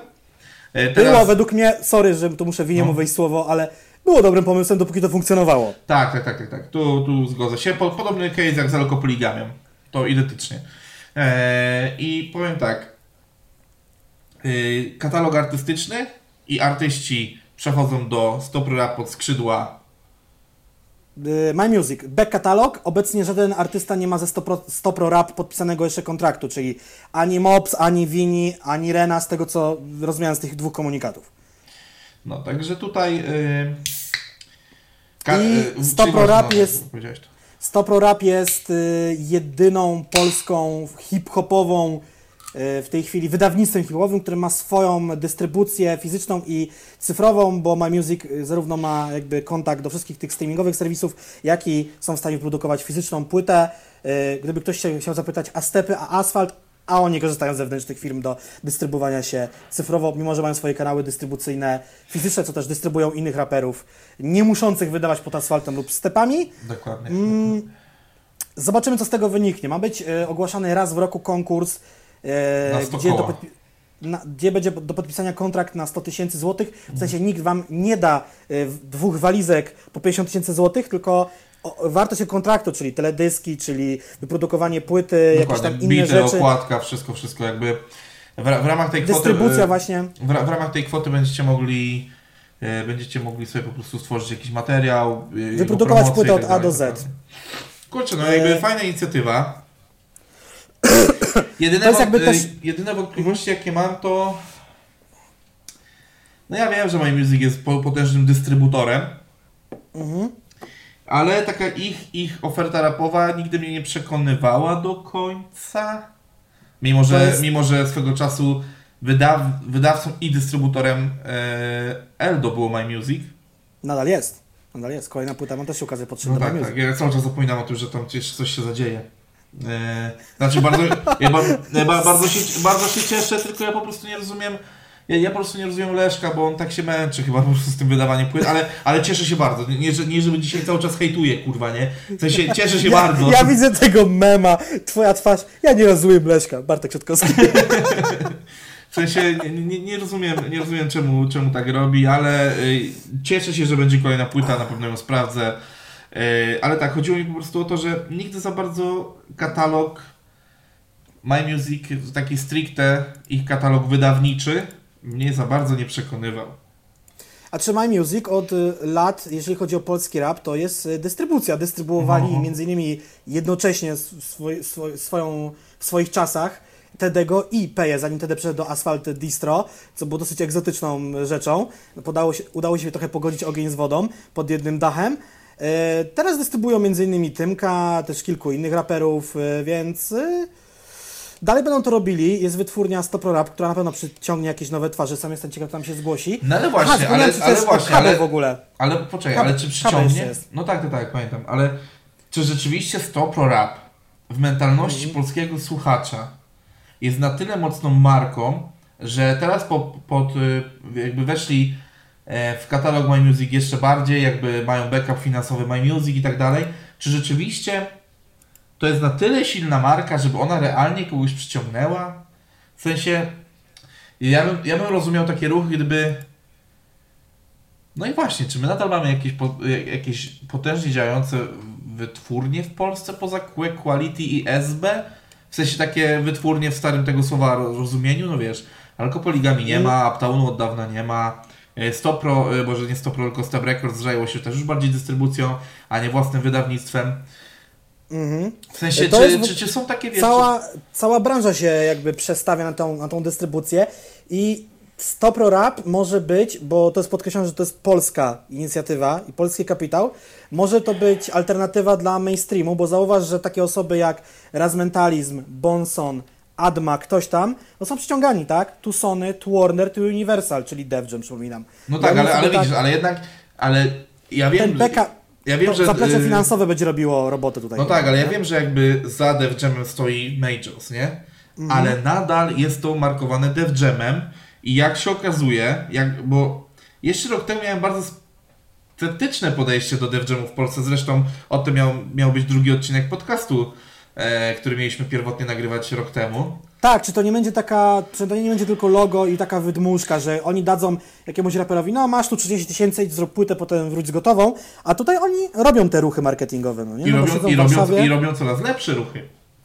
Więc y, kurczę, no tak. Nie, nie ignorując przy tym y, tych jakby nie już znanych raperów, bo łatwo jest promować, myślę, Bonsona i Ero z ich backupem też jakichś wydanych wcześniej płyt, Ale już ciężej miłego ATZ na przykład. który jest zajebistym raperem i codziennie przeglądam Instastory i szczerze nie powiem na którym to jest profilu, ja codziennie widzę reklamę y, płyty Miłego ATZ, Tak. codziennie. Dlatego właśnie Nie wiem, czy to jest Eee. reklama, czy to jest profil Dev Jamu, czy to jest profil Miłego, codziennie jest napierdalane. No? Chodzi mi po prostu o to, czy to było potrzebne. W sensie takim, czy naprawdę Stopro Rap jest tak silną marką, żeby, chyba, że była po prostu tania. chyba, że to było po prostu tanie. Ale, Właśnie, to ale jest tego nie wiem, To jest wiem. kolejny element restrukturyzacji samego 100%, czyli Tak, tak, tak. 100% z tego co wiem zamknął swój salon odzieżowy już ostatni w Szczecinie. On jest chyba zamknięty, nie wiem czy na stałe, ale jest. 100% Rap poszło pod młotek, jest sprzedawana aktualna siedziba wytwórnio Marki marki, odzieżowej. E, I ja trzymam kciuki za Winiego, żeby tam wyszli na prostą, bo ja tą markę odzieżową lubię.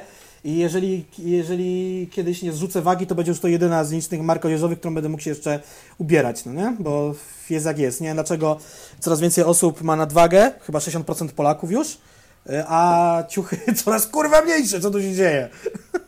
Po- To jest po prostu jak em, w finansowym rozwarstwieniu społeczeństwa, że zostaną już tylko bardzo grubi i bardzo szczupli i nie będzie tego pomiędzy, wiesz co chodzi? Nie, będzie, nie będzie średniaków, tak. Dokładnie. Y, O jeny, a to jest osobna historia, że jak wchodzę do sklepu takiego tak zwanej normalnej sieciówki, biorę od razu do ręki 2XL, zakładam to na siebie i, i mam, czemu gapisz mi się na bebech? Ja mam kurwa ciuchy po młodszym bracie na siebie założyć, coś w tym stylu. No ale Eee. wracając tutaj do, do tego, e, bo ja, ja cały czas właśnie mam tylko tą obawę, bo jakby fajnie, że e, Wini znalazł sposób, żeby zostawić to, co przynosi mu pieniądze, bo mimo raczej takiej przeciętnej działalności wytwórni, to tam ciuchy nadal dobrze się sprzedawały. E, Mhm. więc e, fajnie, że zostawił sobie to, no bo 100% jako marka odzieżowa zostaje u Winiego. E, I fajnie, że jakby to zostało. Za to po prostu, czemu nie zamknęli po prostu 100 Pro Rap i tyle? No bo ciągnięcie tego wyda, wydaje mi się trochę bez sensu i nie wydaje mi się, żeby nagle bardzo dużo zmieniło to same My Music. Okej, fajnie, że chcą mieć markę, która jest troszeczkę bardziej poważana u starszego słuchacza, ale czy my słuchamy w Polsce wytwórni? No też niekoniecznie. To jest takie... To wytwórnie straciły z czasem znaczenie, to pokazuje przykład Prosto, które już jako wytwórnia nic nie robi. No. Oni wydali ostatnio Sokoła i to wszystko. Oni tam, nie wiem, wcześniej wydali Frostiego Reggae, to od nich odszedł. Nie wiem, wydali jakiś tam projekt taki, śmaki, owaki. Tam jakiś młody raper się u nich na kanale pojawił, którego ksywki akurat w tej chwili nie No, pamiętam. no. I, I to też jest niesamowite, jak e, marka odzieżowa, która, bo to Prosta najpierw była marką odzieżową, czy coś pierdolę teraz? Ja myślę, że jednocześnie wystartowała chyba marka odzieżowa i wytwórnia, prawie że w No, podobnym czasie, z tego co pamiętam. No 1999. Chyba najpierw zrobili koszulki, potem dopiero zaczęli No, wydawać no, płyty. no. Mniejsza z tym. I tak koniec końców wrócili do Dzianiny, bo Dzianina jednak się sprzedaje.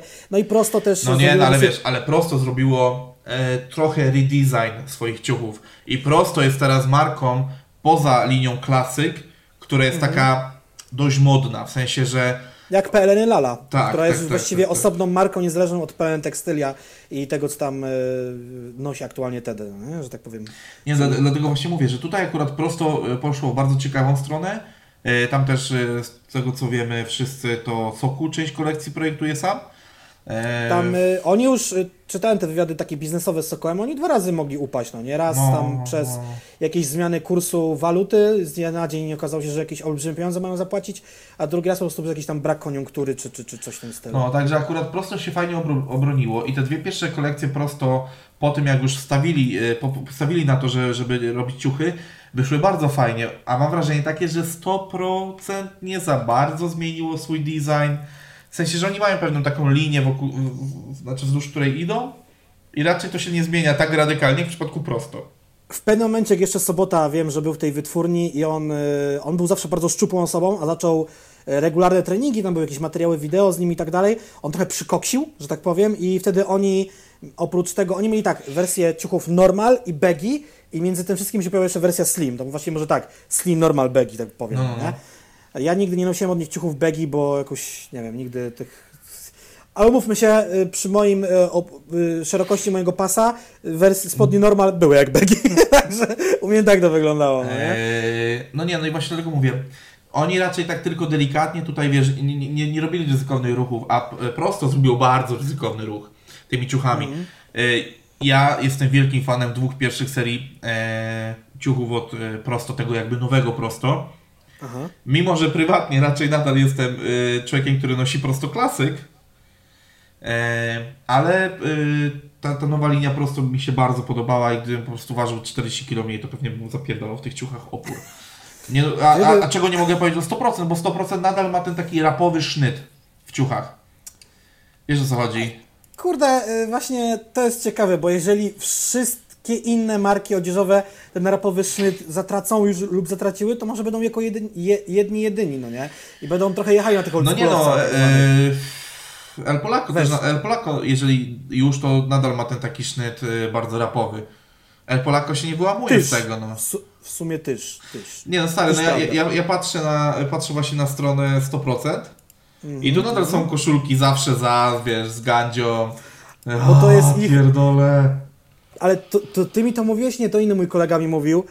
Koszulki z gandzią w Polsce to jest jebany bestseller. To się zawsze sprzedaje. Eee. Jakby mentalny gimbus w narodzie nie umiera.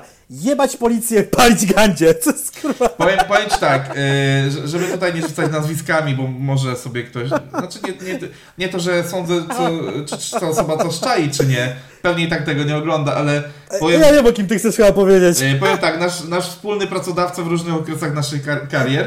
y, Zawsze, zawsze powtarzał y, taką jedną prawdę, która też jest prawdą powiedzianą od kogoś y, z branży odzieżowej, y, że jeżeli masz gandzie na t-shircie, to zawsze dokładaj dychę 15 e, do, do ceny, bo i tak kurwa te debil, e, ci debile to kupią, kurwa, no nie? Nie no. Jakby, ale to jest taka prawda, że po prostu ja nie rozumiem tej... Zdradzamy tajemnice polskiej branży rapowej. Ja naprawdę nie rozumiem tego, ale jest jakaś taka dziwna faza, że z Jarusy kupują naprawdę te pojebane koszulki, no nie? Ej, bez kitu. Ja, ja, ja, ja nie jaram trawy, więc ja kompletnie tego nie rozumiem, nie? Ja też nie, ale jakby koszulka zawsze za.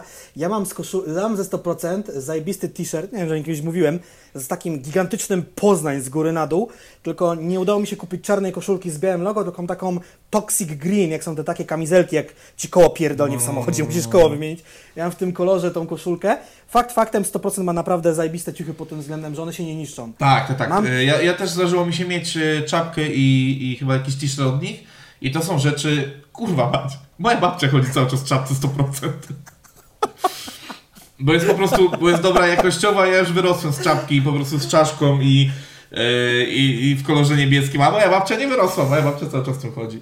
Ja mam y, tą, y, mój pierwszy ciuch 100% z tego co pamiętam to była niebieski t-shirt. Jedna z nielicznych rzeczy, którą kupiłem poprzez lokowanie produktu, bo mówmy się, góral śmigający w ciuchach El Polaco, y, blablabla, nie El Polaco, tylko w ciuchach 100% w klipie El Polaco, to było de facto na lokowanie produktu. I ten, ten niebieski t-shirt z tą czachą, z tymi fakulcami mam do dzisiaj, kiedyś sobie pierdolne w ramkę No to jest na relik, to jest relik, bo to jest jedna z pierwszych, znaczy z pierwszych takich szeroko od- odbijających się echem em, Ale kolekcji. to jest w ogóle niesamowite. Tam jest y, daszek, y, znaczy jakby czapka, bo na tym t-shircie jest czapka tak jakby wyszyta. Tam jest y, krawędź, jest taka zrobiona takim haftem, a w środku jest jakiś materiał z cekinami. Nie, jest jakaś Tak, magia. tak, tak, takich, tak, rzeczy, takich rzeczy nie ma. Także tak, 100% sprzedane na My Music, 100% w sensie, sprzedane dla My Music, a 100% nadal sobie szyje ciuchy w Szczecinie, przechodzi restrukturyzację, zmiany. Długi wątek. E, znaczy zrobił się długi wątek, bo tutaj przez ten off-top prosto, ale wydaje mi się, że nadal gdzieś tam treściwy. O dziadzie, ale namierzyłem teraz, yy, namierzyłem yy, jedną rzecz związaną ze streamami, czyli yy, z twoim kolegą Mielskim. No, Bo ja, ja raz w życiu spotkałem Mielskiego, więc nie mogę tytułować się jego kolegą. Ale... Ale... ja z nim często gram Fortnite, nie, no, nie będziemy się tu fleksowali, tak, Nie, Tomek no zna tak, mnie, tak. ja znam Tomka, no i to nie jest jakaś zaży, zażyła przyjaźń, znam. Nie, nie wiem, czy, y, czy kojarzysz z jego streamów ten taki y, żółty napis I'm Mielski.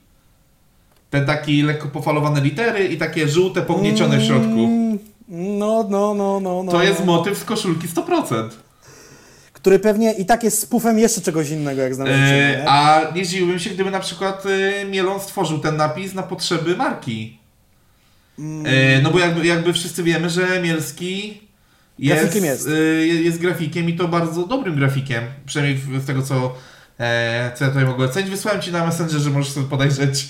E, Myślałem, że Solar nagrał to Hot 16 Challenge, tak, tak mówię, o, czyżby się udało? Dobra, patrzę, patrzę. A dla zainteresowanych, co oglądają ten, e, ten e, jakby stream, sprawdźcie sobie, co to jest spoof. S-P-O-O-F. Pewien taki trend w odzieży. A wiesz, że to No jest tak, e, teenage, teenage e, Mutant Ninja Turtle. Tal, trochę Będzie tak. żywy ninja! Trochę Wojowniczy tak, żółwie ninja. Tak, tak, tak. Hustler, no nie? Essa Mutant Ninja Hustler. Jak to jest? Teenage Mutant Ninja Turtles. O, tak to jest. Musiałem sobie założyć tę piosenkę, bym tego kurwa nie powiedział. To jest strasznie No. skomplikowane. Wojownicze żółwie ninja. Po polsku jest, albo są trzy słowa. Wojownicze żółwie ninja. A tam są Wojo- nastoletnie, nastoletnie, Zmutowane. zmutowane żółwie żółwie ninja, ninja. Polski tytuł jest zjebany tłumacz do kosza. No ale Słuchajcie. jakby no, to ciekawy, ciekawa rzecz w sensie takim, że no e, e, cieszę się, że po prostu ten podcast stał się trochę weselszy niż był, bo pogadaliśmy sobie o... o A, ja, a, a Jancie nowy t-shirt. Który w tabeli? Który w tabeli, no szósty, no za tydzień. Nie, t-shirtów to bez kitu mógłbym, nie no, rok to przesada, ale myślę, że 100 dni codziennie w innym t-shircie to jest do zrobienia na lajcie, no nie? E, ja powiem nie tak, czarnym, e, ja powiem tak, e, czekam aż się ludzie sprują, że na streamie byłem w tym samym t-shircie, co dzisiaj na podcaście. A najgorsze jest to, że tak dziwnie ustawiam ten kadr, tutaj czasem widać tylko tyle stąd, no nie? Że, Tak, tak. tak więc, a tu koszulka jest dalej. E, ostatni temat, Albo przedostatni, bo ile mamy czasu? no wiesz co, jest, jest godzina, pięć. Eee, Może dobra, dzisiaj skończymy to- to- wcześniej. E, To zobaczymy, jak pójdzie ten ostatni temat. Najwyżej dorzucimy ten jeszcze kończący. E, A i pragnę przypomnieć o segmencie, który mieliśmy prowadzić na stałe, czyli czytamy komentarze ludzi. Czyli rzeczywiście, A. czyli rzeczywiście Os- ostatni, ostatni, ostatni temat nasz i komentarze. i komentarze. A ja z tego momentu, e, z tym miejscu chciałem pozwać mojego kolegę Tomka, który prosił e, mnie, żebyśmy nagrywali półtorej godzinne streamy, bo on akurat tyle biega, że mu te półtorej godziny schodzi w tą i z powrotem. Nie za długie i nie za krótkie. E, czyli, godziny. czyli dzisiaj pojawiły się w podcaście dwa pozdrowienia i obydwa dla Tomków. I do dwóch różnych Tomków. Tak, potwierdzam info. E, To jest temat, który znalazł mi i Bartek. Perturbacje z okładką Dejsa. E, Nastąpiły one te całe ogółem. Czemu mówię jak Kononowicz? Bo wyglądam jak on? To przypadek? E, Nieślubny syn Kononowicza, potwierdzone info. E, Płyta, bo ja potrzebuję nazwy płyty, mam fatalną pamięć. Płyta nazywa się Brawurowo i Pusto. Grimmy. Tak. Wyszła tak. Czyli, płyta- czyli, czyli to jest alter ego Dejsa tak naprawdę. żebyście wiedzieli.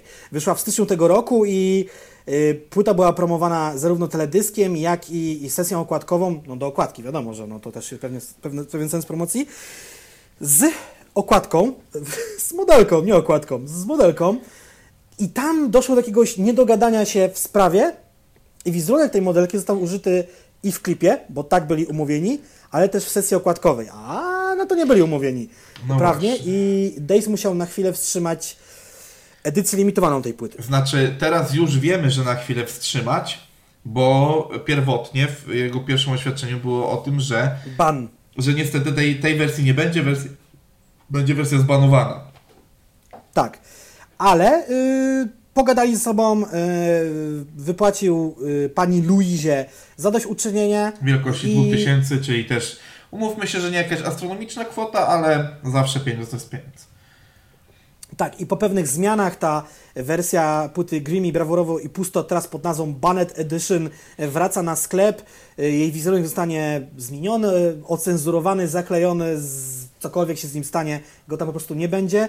I ostatnie te sztuki, ostatnie, na pewnie tam kilkaset płyt wróci do sprzedaży, więc macie zarówno ci, co kupili tą pierwszą wersję, mają białego kruka, jak i co kupią tą drugą wersję, też będą mieli białego kruka. No bo- A ci, co kupili obie wersje, będą mieli dwa białe kruki. E, Bo umówmy się, że ogólnie ilość płyt, które można kupić Daysa raczej też jest dość niska, więc niedługo wszystko może być białym krukiem od niego. I to, i, i nie, I to nie jest krytyka Daysa teraz w żaden sposób, bardziej po prostu chodzi o to, że no Days nie jest już tak chodliwym raperem, jak mógłby być aktualnie. Mhm. Niestety, i to mówię niestety, bo y, Days miewał bardzo dobre momenty muzycznie, uważam. Także... Ja wiem, że jest mega sympatycznym typem i niektóre jego utwory gdzieś mi się tam podobały, ale generalnie jako całość to jest. Nie trafia w mój chamski gust po prostu. E, ale powiem wam, To że... jest bardziej e, kosmiczny przelot taki. no E, powiem wam, że mm, to też tutaj wspomina, e, wspomina Days. E, odnoszę też takie wrażenie, że to nie było celowe e, zagranie, że on chciał przekręcić tą laskę teraz na kasę, czy na kontrakt i tak dalej, bo wierzę, że gdyby się dogadali, pewnie to by się od, od, odbyło bez, bezgotówkowo w ogóle, bo mówmy się, że ona tam nie jest kluczową postacią na okładce. Mhm. Więc jakby ona gdzieś się tylko pojawia, ale. Mm, ale po prostu, że jest z tego co wiemy od wspólnych znajomych, jest ogromnym nieogarem i po prostu taką no, gapą, łagodnie mówiąc, no, żeby nie powiedzieć trochę fight łapą z tego co słyszałem. Bo jakby prywatnie też tylko raz w życiu miałem okazję spotkać. E, No to po prostu raczej to wynikało z jego jakiegoś nieogaru, a nie z jakiejś e, szatańskiej chęci przycięcia kasy, bo jak widzicie i tak tą kasę zapłacił i tak, więc jakby no nie chodziło o to, nie chodziło o to. No. Bardziej jest to ostrzeżenie, jeżeli będziecie kiedyś coś robili, to po prostu dopytujcie się, uzgadniajcie wszelkie, wszystkie szczegóły, ta I branża się miejcie, to, co- I miejcie to na papierze. Tak, miejcie na papierze, żeby potem nikt wam niczego nie wmówił. Yy, I nie trzeba było walczyć na screeny z, Messengera, tudzież z jakiegoś Whatsappa. Yy, No ta branża się teraz bardziej profesjonalizuje. Kiedyś, jak ja w ogóle sobie teraz myślę, że jak teraz to wygląda, jak kiedyś wszystko wyglądało, że teledyski kręcone trochę na odpał, z ludźmi na, na zasadzie zbiórki, a teraz wszystko tu jest po, poważne, zaplanowane sesje, jacyś wizażyści i tak dalej, i tak dalej. I No to jest, to jest zupełnie, zupełnie inny level, no nie? Więc też trzeba po prostu uważać na siebie. I kończąc już teraz tą taką główną, tematyczną chyba część podcastu, bo tak możemy powiedzieć, dorzucę tutaj teraz świeże info z wywiadu, który pojawił się 20 minut temu z Remikiem, z My Music. Eee, znaczy nie będę przytaczał całości, bo tutaj jest wiele, wiele ciekawych rzeczy. Jak będziecie chcieli, to sobie znajdziecie. Nie będę mówił, gdzie możecie to znaleźć. Eee, specjalnie. ale, ale jest tutaj powiedziane i to mnie najbardziej zaciekawiło, że pierwszego nowego artystę już Mhm. jakby w tym zrestrukturyzowanym Stopro Rap e, poznamy teraz jakoś na dniach.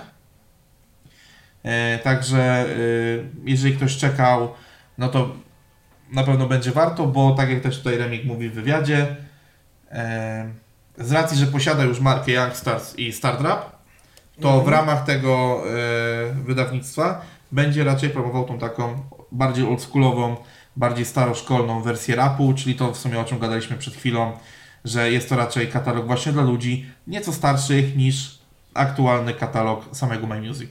Więc jakby, proszę bardzo, wi- przewidzieliśmy to, że tak będzie. Macie to na Znaczy, nagraniu. domyślam się, że akcja Start Rap jest dla ludzi młodych, a Stop Rap może być dla raperów e, z, z jakimiś już z wcześniej wydanymi płytami, po prostu rapami starszej daty. Starszej daty myślę nawet o, nie wiem, 28-latkach, a nie 21-latkach czy 19-latkach.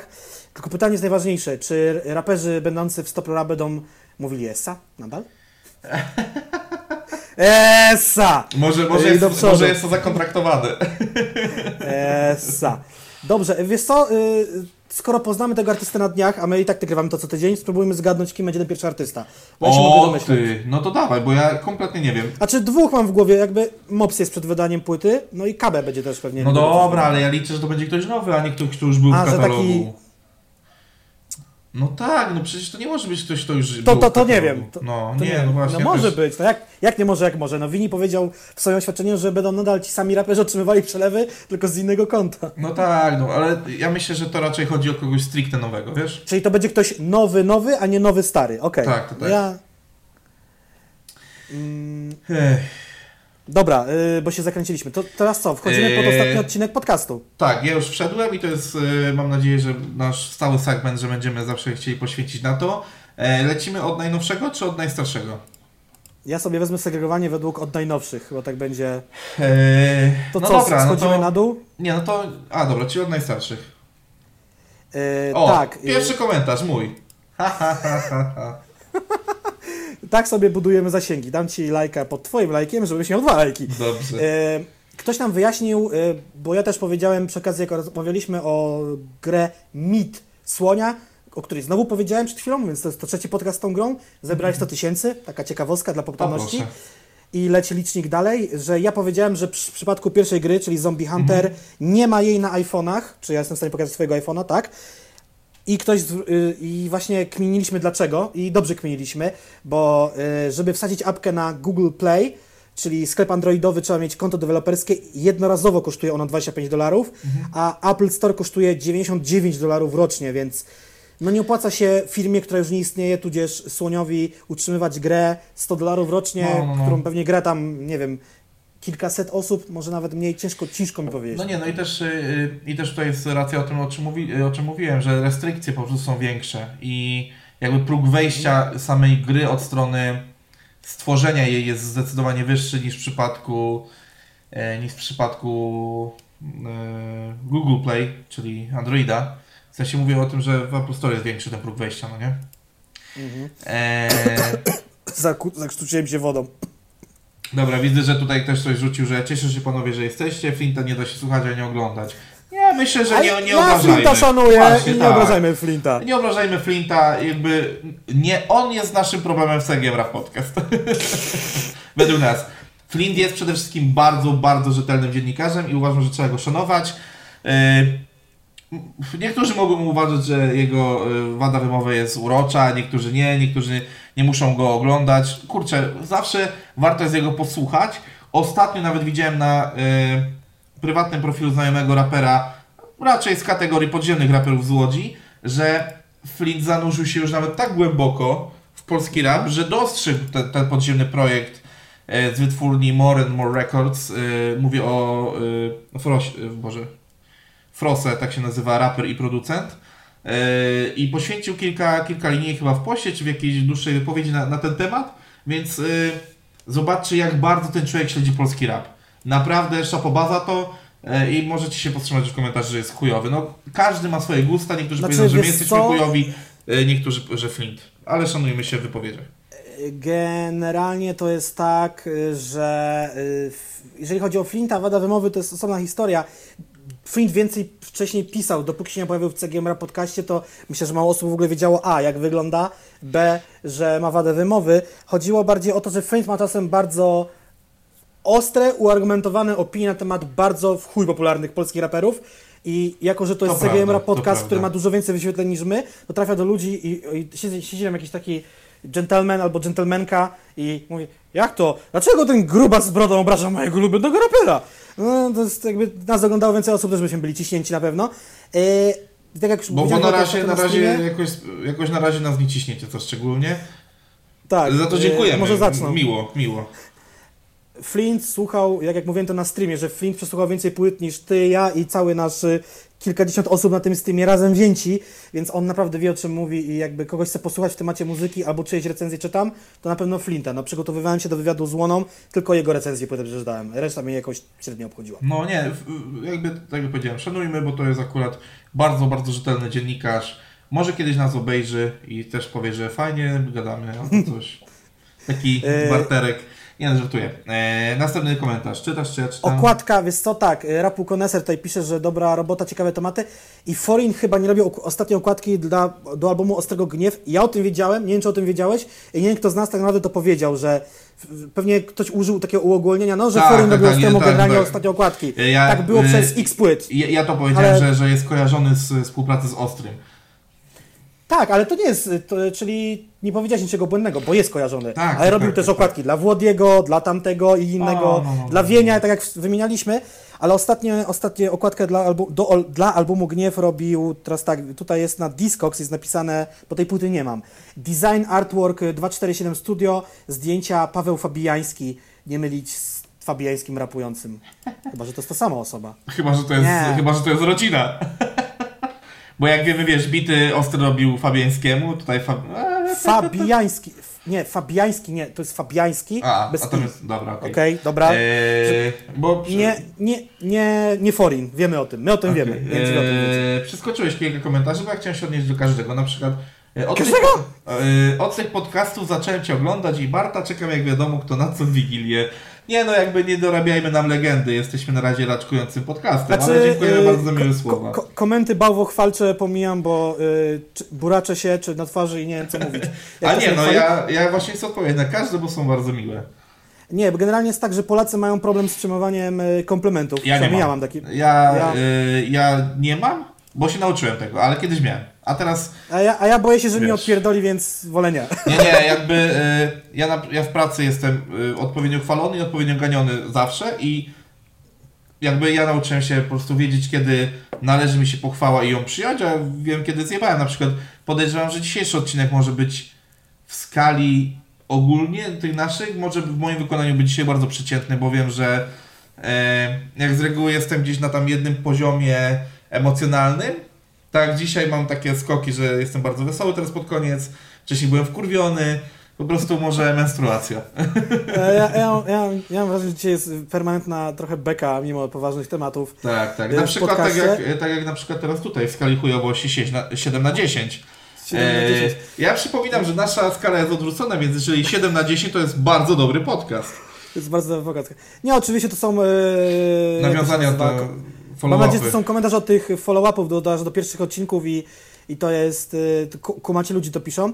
E, co tu jest za komentarz? E, E, Damiana Ktoś Kamińskiego, tak? Tak, co teraz robią ludzie z branży koncertowej? Odpowiada jakby nam, mi.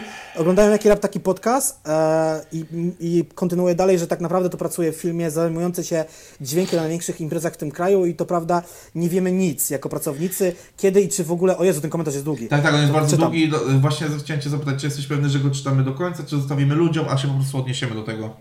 Generalnie motyw jest taki, że jest, pracuje w tej branży, nie wie nic, nie jeżdżą na koncerty, siedzą w domu, mimo że cały rok praktycznie są w pracy, nie zarabiają i czekają na ten optymistyczny wrzesień, czyli rozpoczęcie znowu grania, który może nie nadejść, tak bym powiedział. No, powiem Wam, A resztę że... znajdziecie pod odcinkiem poprzednim. E, powiem wam, że jakoś jak. E, zaraz jak ten komentarz się pojawił, chyba e, Jacek właśnie napisał do mnie, że o jaki komentarz ciekawy, czy coś takiego był.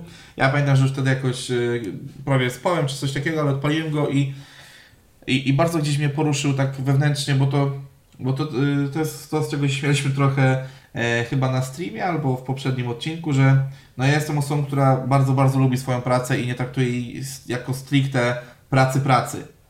Mhm. To też dlatego, że. Mm, no bo ja to czuję tak jak ten człowiek, w sensie. No my potrafimy rzeczywiście jakieś cholernie dziwne ilości godzin wyrabiać w ramach pracy. W danym momencie pewnie jesteśmy mega wkurwieni i źli na to, że mm, tak to wygląda, ale wewnętrznie to nam sprawia na tyle dużo radości, że no to jest komentarz, z którym się bardzo mocno utożsamiam. Też żyję w takiej niepewności, e, a no moja wcześniejsza praca nie była pracą usłaną różami i, i nie była tym, czym sobie wszyscy wyobrażają, że jest praca ludzi działających przy koncertach, że e, spotykamy się z raperami, chlejemy wódeczkę, kurwa, imprezy, dupy i w ogóle jest zajebiście i że tak e, im bardziej rock'n'rollowy zespół, to tym e, bardziej tak się dzieje. No prawda jest totalnie odwrotna. Takie rzeczy oczywiście się zdarzają, bo zdarzają nam się imprezować z raperami. E, te imprezy są mniej lub bardziej gdzieś tam e, odjebane, ale, Ale no... to już jest celebracja pewnego procesu, który się wydarzył. Ile pracy trzeba włożyć w, rek- w reklamę, organizację i zadbanie o to, żeby to wydarzenie było na pewnym poziomie, tak? Tak, i też, i też jakby taka impreza później to też jest rodzaj. Yy... No kurczę, no, yy, jeżeli robisz pierwszy koncert w życiu, to na pewno nie pójdziesz napierdolić się na, na miasto z jakimś raperem yy, i tak dalej, no bo to jest też kwestia tego, że nie to, że my się teraz znamy, ziomkujemy, ja robię teraz fleksik, że chuj wie ilu raperów z nami, chuj wie ile wódki z nimi przekałem, po prostu chodzi o to, że to jest forma podziękowania to bardzo złe słowo, bardziej chodzi o to, że już odjebaliśmy... Zrobiliśmy coś fajnego. Y, I to nie, że Razem. raz, i to nie, że raz, tylko już trochę działamy, mieliśmy okazję się poznać. Yy, W sensie takim, że no tyle, ile można się oczywiście poznać zawodowo w pracy, bo to nadal jest nasza praca z jednej i z drugiej strony. Mimo, że bardzo przyjemna, to nadal praca. E, ale to nie jest tak, że e, teraz z każdym się ziomkujemy i tak dalej. To są efekty tego, że no kurwa, no ja w tej branży jestem 8 lat. Ludzie, z którymi pracuję są dokładnie tyle samo lat co ja. W sensie bardziej ludzie, dla których pracuję. W sensie powiedziałem, że ludzie, z którymi pracuję, bo trochę jesteśmy takim konglomeratem. E, W sensie takim e, bardzo... Rodziną. Nie, rodzina to jest za dużo jeszcze powiedziane. Jeszcze kilka latek musielibyśmy razem pracować, ale jesteśmy takim fajnym, mimo, mimo relacji zawodowych, też jesteśmy takim konglomeratem, mam nadzieję, że bardzo o podobnym mindsetie i idącym w podobną stronę. E, Po prostu dążę do tego, że to nie jest tak, że ta branża jest taka kolorowa i cukierkowa, a mam wrażenie, a mam wrażenie że przez tak jesteśmy traktowani aktualnie przez rząd, Mhm. to właśnie tak wszyscy myślą, że jesteśmy tylko ludźmi związanymi z kulturą i rozrywką i żyjemy sobie kurwa e, wszyscy tak, że mamy zajeba- że jesteśmy zajebani sianem tak i w ogóle mamy teraz wakacje. No nie, prawda jest totalnie odwrotna. Wszyscy Ale- żyjemy przy ogromnym stresie i niepewności, co się stanie jutro. Ale też jest tak, że w opiniach ludzi oni widzą artystów, I widzą raz, efekt końcowy. i widzą efekt końcowy. Dwa, y, niestety jest, wiesz jakie jest czytelnictwo w Polsce, każdy z was wie. No to, jest, tak. to są jakieś procenty. Y, Piractwo nadal jest, ale płyty jak się sprzedają, y, to chciałem zatizować rzecz, o której będziemy mówili. My będziemy mówili wkrótce o Olisie, jak Trybi Olis, że tak powiem, tak to nazwaliśmy. Łona zrobił teraz y, razem z Weberem nowy album, który ukazał się z przedsprzedaży i umówmy się, przy okazji tej przedsprzedaży nowego albumu sprzedało się trochę ich starszych albumów. One wylądowały na dosyć wysokich pozycjach Olisu, co świadczy o tym, jak mało płyt się sprzedaje. W Polsce kultura zawsze jest na ostatnim miejscu. I na, w tej całej tarczy antykryzysowej, wychodząc z kryzysu, też znalazła się na ostatnim miejscu. Nie, wiem, ona, się, ona się nawet nie znalazła na żadnym miejscu i po prostu na nie żadnym ma. miejscu. Ona, ona, ona nawet jest uwzględniona na, tym, na tych wirtualnych etapach wychodzenia z kryzysu, które i tak są wyjęte prosto z dupy, bo one nie są wyjęte znikąd inąd, tylko z dupy. To wszystko robione po omacku, no nie? Ale się kurwa No. teraz oboje wkurwiliśmy. No, to E. znaczy, nie, ja, właśnie nie wkurwiłem, to jest bardziej żal i niemoc z mojej strony, bo... e, Zrobić nie możemy nic, Dokładnie, tak no. naprawdę. Ja nie wiem, Wszyscy. czy, ja nie wiem, czy po prostu to się kurwa skończy tak, że my będziemy robili nielegalne koncerty kurwa w piwnicach, czy na prywatnych I posesjach, wystawiali- nie wiem kurwa, no nie. I wystawiali ludzi na czujkach, żeby dawali znać, żeby i, i, i że trzeba No spierdalać. tak, no nie no, to, to, to jest Jak w po- jakimś to jest stanie pojebane, wojennym, czy to jakimś tak, innym no, gównie, no nie? to, nie wiem, tajne komplety będziemy teraz robić, to jest pojebane w ogóle w sensie, no. Jakieś żeś słowo w ogóle wyciągnął, właściwie to określenie, tajne komplety, tajne komplety. Weź lepiej zrób fanpage o tej nazwie, zanim ci, ci go zajebie. E, co, co do tajnych kompletów i rapu, już była This- taka akcja. Thi- This one is not from, for free. This, Eee. this... Tak, pamiętam, była taka akcja, była, żeby nie E, ba- było. By the way, bardzo świetny numer, muszę sobie go zaraz puścić, jak skończymy, e, skończymy nagrywać. Tam był fokus ostry chyba na tym numerze. E, tak, tak, tak. Dobra, kolejny, górę, kolejny komentarz. Rap podcast prawie jak CGM, a dzwonić się, jako, się jakoś da, gdyż Karol Paciorek ma e, takie na swoich, e, o Jezus, nie umiem się Tak, tak, że- Robi że- to na że- swoich streamach. Że, że e, pa, e, Parol Kaciorek. E, ja, Jak tak powiedziałem? Nie, no ja, ja po prostu bardzo lubię Karola Paciorka w przeciwieństwie do ciebie, także Aha. wiesz. E, śmieję się, to jest taki cały żart. Z Paciorkiem to jest tak, że a, jest ciężko. No, E, dzi, Że- dzisiaj, e, jak nagrywamy, właśnie była premiera e, odcinka z jednym z e, kandydatów. Ja czy, wiesz co, no wcale mnie to nie dziwi. Ja wiem, że on nie jest prywatnie taką osobą, jaką jest w tym swoim programie. To nie jest jakieś duże zaskoczenie. Pewnie ja też taki nie jestem, bo bywam czasem wesoły, czasem bywam Ty jesteś gorszy. górem. no nie, ale, ale bo wiesz, bo ty mnie nie znasz z punktu widzenia tak zwanego mojego widza. Myślę, że dla nikogo nie byłem jakieś, kurwa, jakiś straszny, jakieś do mnie o coś poczuć i zapytać albo zrobić fotę. No nie, nie, nie. E, nie ja, ja ale pra, pragnę ci przypomnieć e, mój kontakt z tobą pierwszy, więc wiesz, no nie no, Ja byłem przerażony, że ty, byłem przerażony, że jesteś jakimś podziemnym raperem i coś ode mnie chcesz. Pamiętam to, mówię, Jezus Maria, dobra, już pewnie będzie chciał. No, Ale nie, no przecież ja ci przedstawiłem, ja ci prawie że przedstawiłem, e, czy- czego, czego chcę przez telefon. Nie, dobra, nieważne. E, Opowiemy to na streamie, bo to taka bardziej luźna gadka. E, Tak, tak, tak. Nie, nie wiem, czy komentarz od pani Żółwik, czy pana Żółwika mam traktować jako prop z tym CGM-em. Mam wrażenie, że jesteśmy innym podcastem na pewno niż CGM. Ale tam jest, tam jest wink wink zostawione, tak? Tak, no dobrze, czyli, czyli wiemy o co chodzi. E, kurczę, Ale- no to dzwonienie na live'ach jest na razie, na razie ogarnijmy nas dwóch. A ja wierzę, co? że niedługo się pojawi opcja, że będziecie mogli do nas się wbić na... Bo prawda jest taka, że gdybyśmy chcieli zrobić to porządnie, bo ja kiedyś zrobiłem dzwonię na live, bo miałem, bo ten telefon jest teraz pustą skrupą, którą gram w Pokemony, e, ustawiam Czyli jest, tak, sobie czyli, jest, hotspot. pu- czyli jest pustym pokebolem. Tak, pustym Pokebolem. O Jezus Maria. E, I, I kiedy jeszcze miałem tu drugą kartę, bo była jakaś taka darmowa próbka. Jezus, jak się ta sieć No dobra, to nie jest nazywała? ważne, to nie jest ważne. I tak Flux, i tak nie Flux płacą, chyba się no. nazywał. Można było z, przez internet się zgłosić, dostawać darmową kartę SIM, e, która działała przez jakiś czas. I, I potem oni chyba zbankrutowali, czy się z kimś połączyli, czy ktoś ich wykupił. I zrobiłem takie dzwonienie na streamie, ale to wiesz jak było. Przykładanie telefonu do No, mikrofonu, no, no. bo tu Nie, mam mój mikrofon. Dlatego chcemy to zrobić dobrze, pewnie zrobimy to przez Zooma. Ogarniemy to. W każdym razie. A ja nie, ale też nie, nie, myślałem- dajcie nam czas, nie?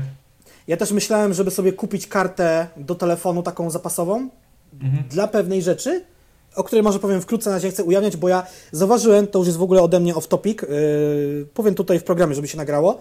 Ja zauważyłem, i sorry, nie nakładam teraz foliowej czapeczki, tak? To nie jest teoria spiskowa. Są osoby, które oglądają moje Instastory albo nasze programy i potem korzystają z tych rzeczy, które my tu mówimy, na swoją, jakby wykorzystują je y, w swoich y, artykułach na stronach albo w swoich programach, także dobre pomysły są zawsze w cenie, więc nie ma co ich rozdawać za darmo, no nie?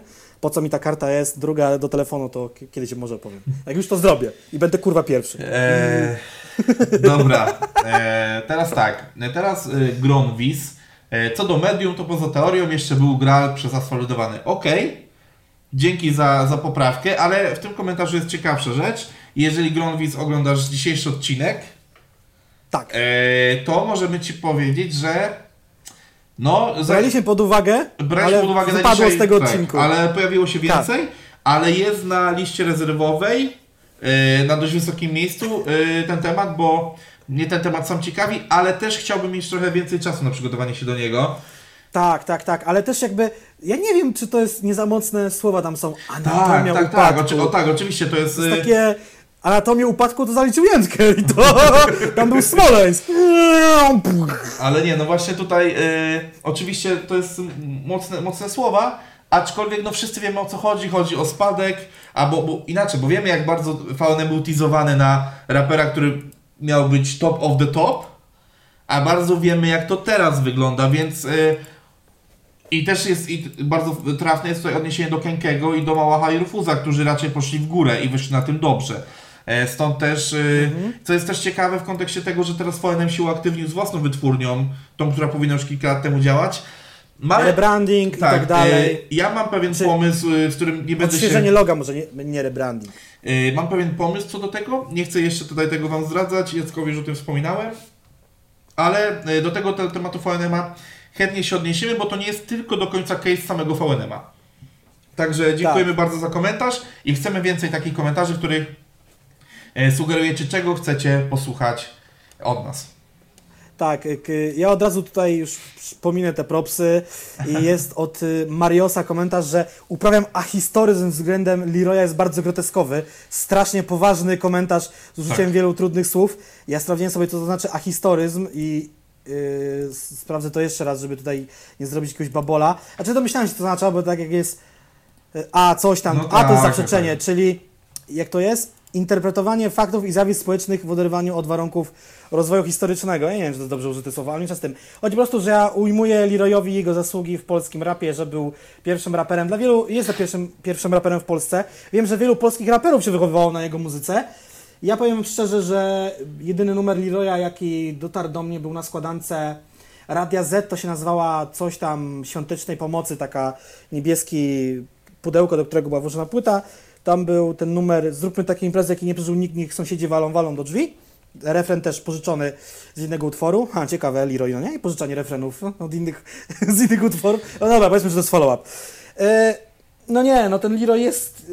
No, Ale nie da się jakby- wybrać tego, że wiesz co? kopiował patenty na kawałki, na bity i na numery, żerując na świadomości polskiego słuchacza. Wiem, że raper zrobiłem to dzisiaj, ale no, no nie, jakoś nie mogę. No nie, no jakby, Kiepski ten e, prekursor w polskim rapie. Ja uważam, że Leroy sam w sobie jest groteskową postacią, dlatego wiesz, tak...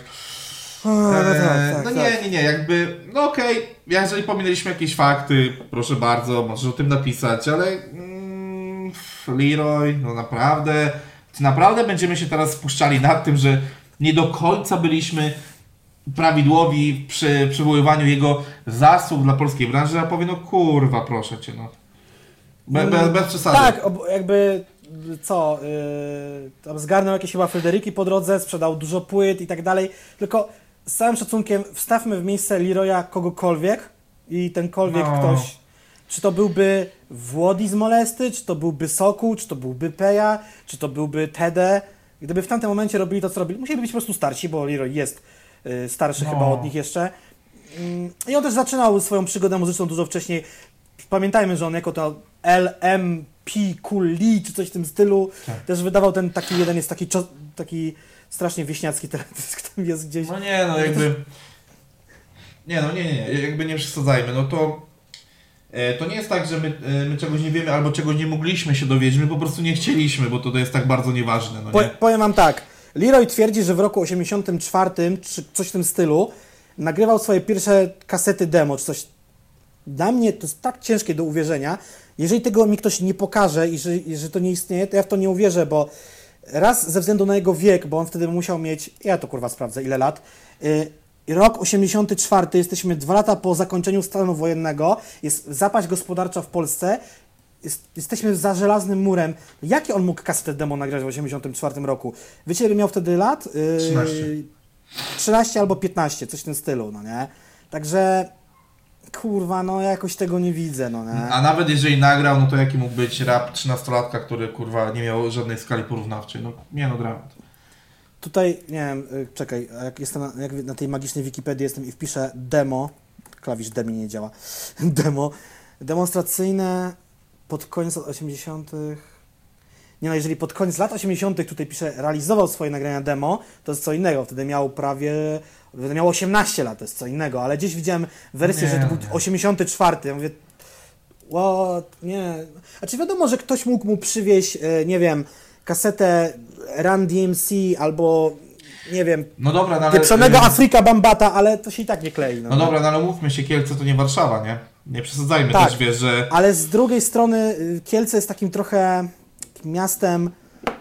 Oni mają targi, tak jak Poznań. I być może, wiesz, zagraniczniak jakiś przyjechał, Czy byłeś- targi czy byłeś w wojskowe, coś tam. Nie, nie byłem nigdy. Nie, jakby... Kie- Kielce... Twoje kiwanie głową. E, Kielce z całym szacunkiem jakby do, do mieszkańców, poza jednym mieszkańcem Kielc, nie Leroyem. Eee, no nie, no to jest miasto, które się zatrzymało 20 lat temu, nie? Ja, ja byłem kilka razy w tym mie- mieście i zawsze to się wiązało z tak wielką depresją, że muszę tam jechać. Ubliżamy wszystkim podcast i nie szanujemy nikogo podcast. nieprawda, przecież No przez pięć odcinków praktycznie propsowaliśmy same rzeczy. Po prostu raz kiedyś może zdarzyć się odcinek, w którym coś nam się nie podoba, a bardziej mi. A, TVN24 miał kiedyś hasło cała prawda, całą, domek, całą dobę, kurwa, przejmujemy. Tylko u nas. E, prawda ekranu, prawda wiesz, wszystkiego. Ej, bo, boli mnie ryj od śmiania się, jest dobrze. Jest Dobra, dobrze. e, Sławomir Kotwicki, nie będę rapował tego, co napisałeś. Eee, Ale, ale tak, przyjemne, że po prostu próbowałeś coś zarymować tutaj. E. no, jaki rap, taki freestyle, więc mówmy się. Jaki rap, taki freestyle. Generalnie Wam się podoba, także pamiętajcie, to jest bardzo dla nas istotne, żeby zostawiać tą zwaną łapę w górę, bo podcast widzi na przykład ileś tysięcy osób, tysiąc osób, dwa tysiące osób, a łapek w górę jest ledwo 65. Słuchajcie, jeżeli byśmy tam wbili 500 łap w górę, to Wam gwarantuję, że ten podcast zobaczy jeszcze więcej osób, przez co O, będzie no. większa dyskusja, będzie większe pole do wymieniania się myślami, będzie nas więcej na streamach, to wszystko będzie Rosło po prostu. Jak ten efekt domina od zupy z nietoperza. Trrr. Dokładnie. Do Hot Stitching Challenge 2. A na koniec wszyscy umrzemy. Tak, ja sprawdzam, czy Solar nagrał już coś. Bo byśmy wtedy. Przedłużalibyśmy? Musieli. Nie, nie, nie, nie, nie, nie. Już, e, już myślę, że możemy teraz zakończyć, więc e, Jacku, czy masz jakieś chwytliwe zakończenie dzisiejszego odcinka? Eee, nie, absolutnie nie. Mogę tylko zapowiedzieć, że niedługo na moim kanale będzie wywiad z Łoną i Weberem, e, a właśnie dostałem dźwięk do pobrania e, z tego wywiadu, bo nagrywaliśmy go oczywiście przez internet. Jeszcze tylko obraz, siadam do montażu, będę musiał się O. spiąć. To ja wam powiem coś, e, coś ciekawego na koniec. Jeżeli dotrwaliście do tego momentu podcastu, powiedzcie, znaczy napiszcie w komentarzach. Um... Nie, nie wiem, co możecie napisać. Tylko prawilne maseczki na twarz. Tak. Tylko prawilne maseczki na twarz. Dokładnie, to jest świetne hasło. To Poprosimy. będzie dowód, to będzie niezbity dowód, że wy dotrwaliście do tej, nie wiem, u mnie jest na y, tym nagrywarce dźwięku, nie wiem się już wysłowić, godzina 37. Pewnie to jest krócej trochę Tak, po, po tak, przecinkach. Dokładnie. Ale dajcie znać, że jesteście tutaj z nami w tym momencie, że nie gadamy teraz do nikogo. Dobra, czyli dokładnie sub, łapa, udostępnienie i widzimy się dwa dni temu na streamie. I za kilka dni na streamie, nie? No tak, Za ile? tak, tak. Za cztery dni na streamie. Pięć, cztery. Coś w tym stylu. Ale to jest pełność głupoty, dobra. Na razie, pa. Papa.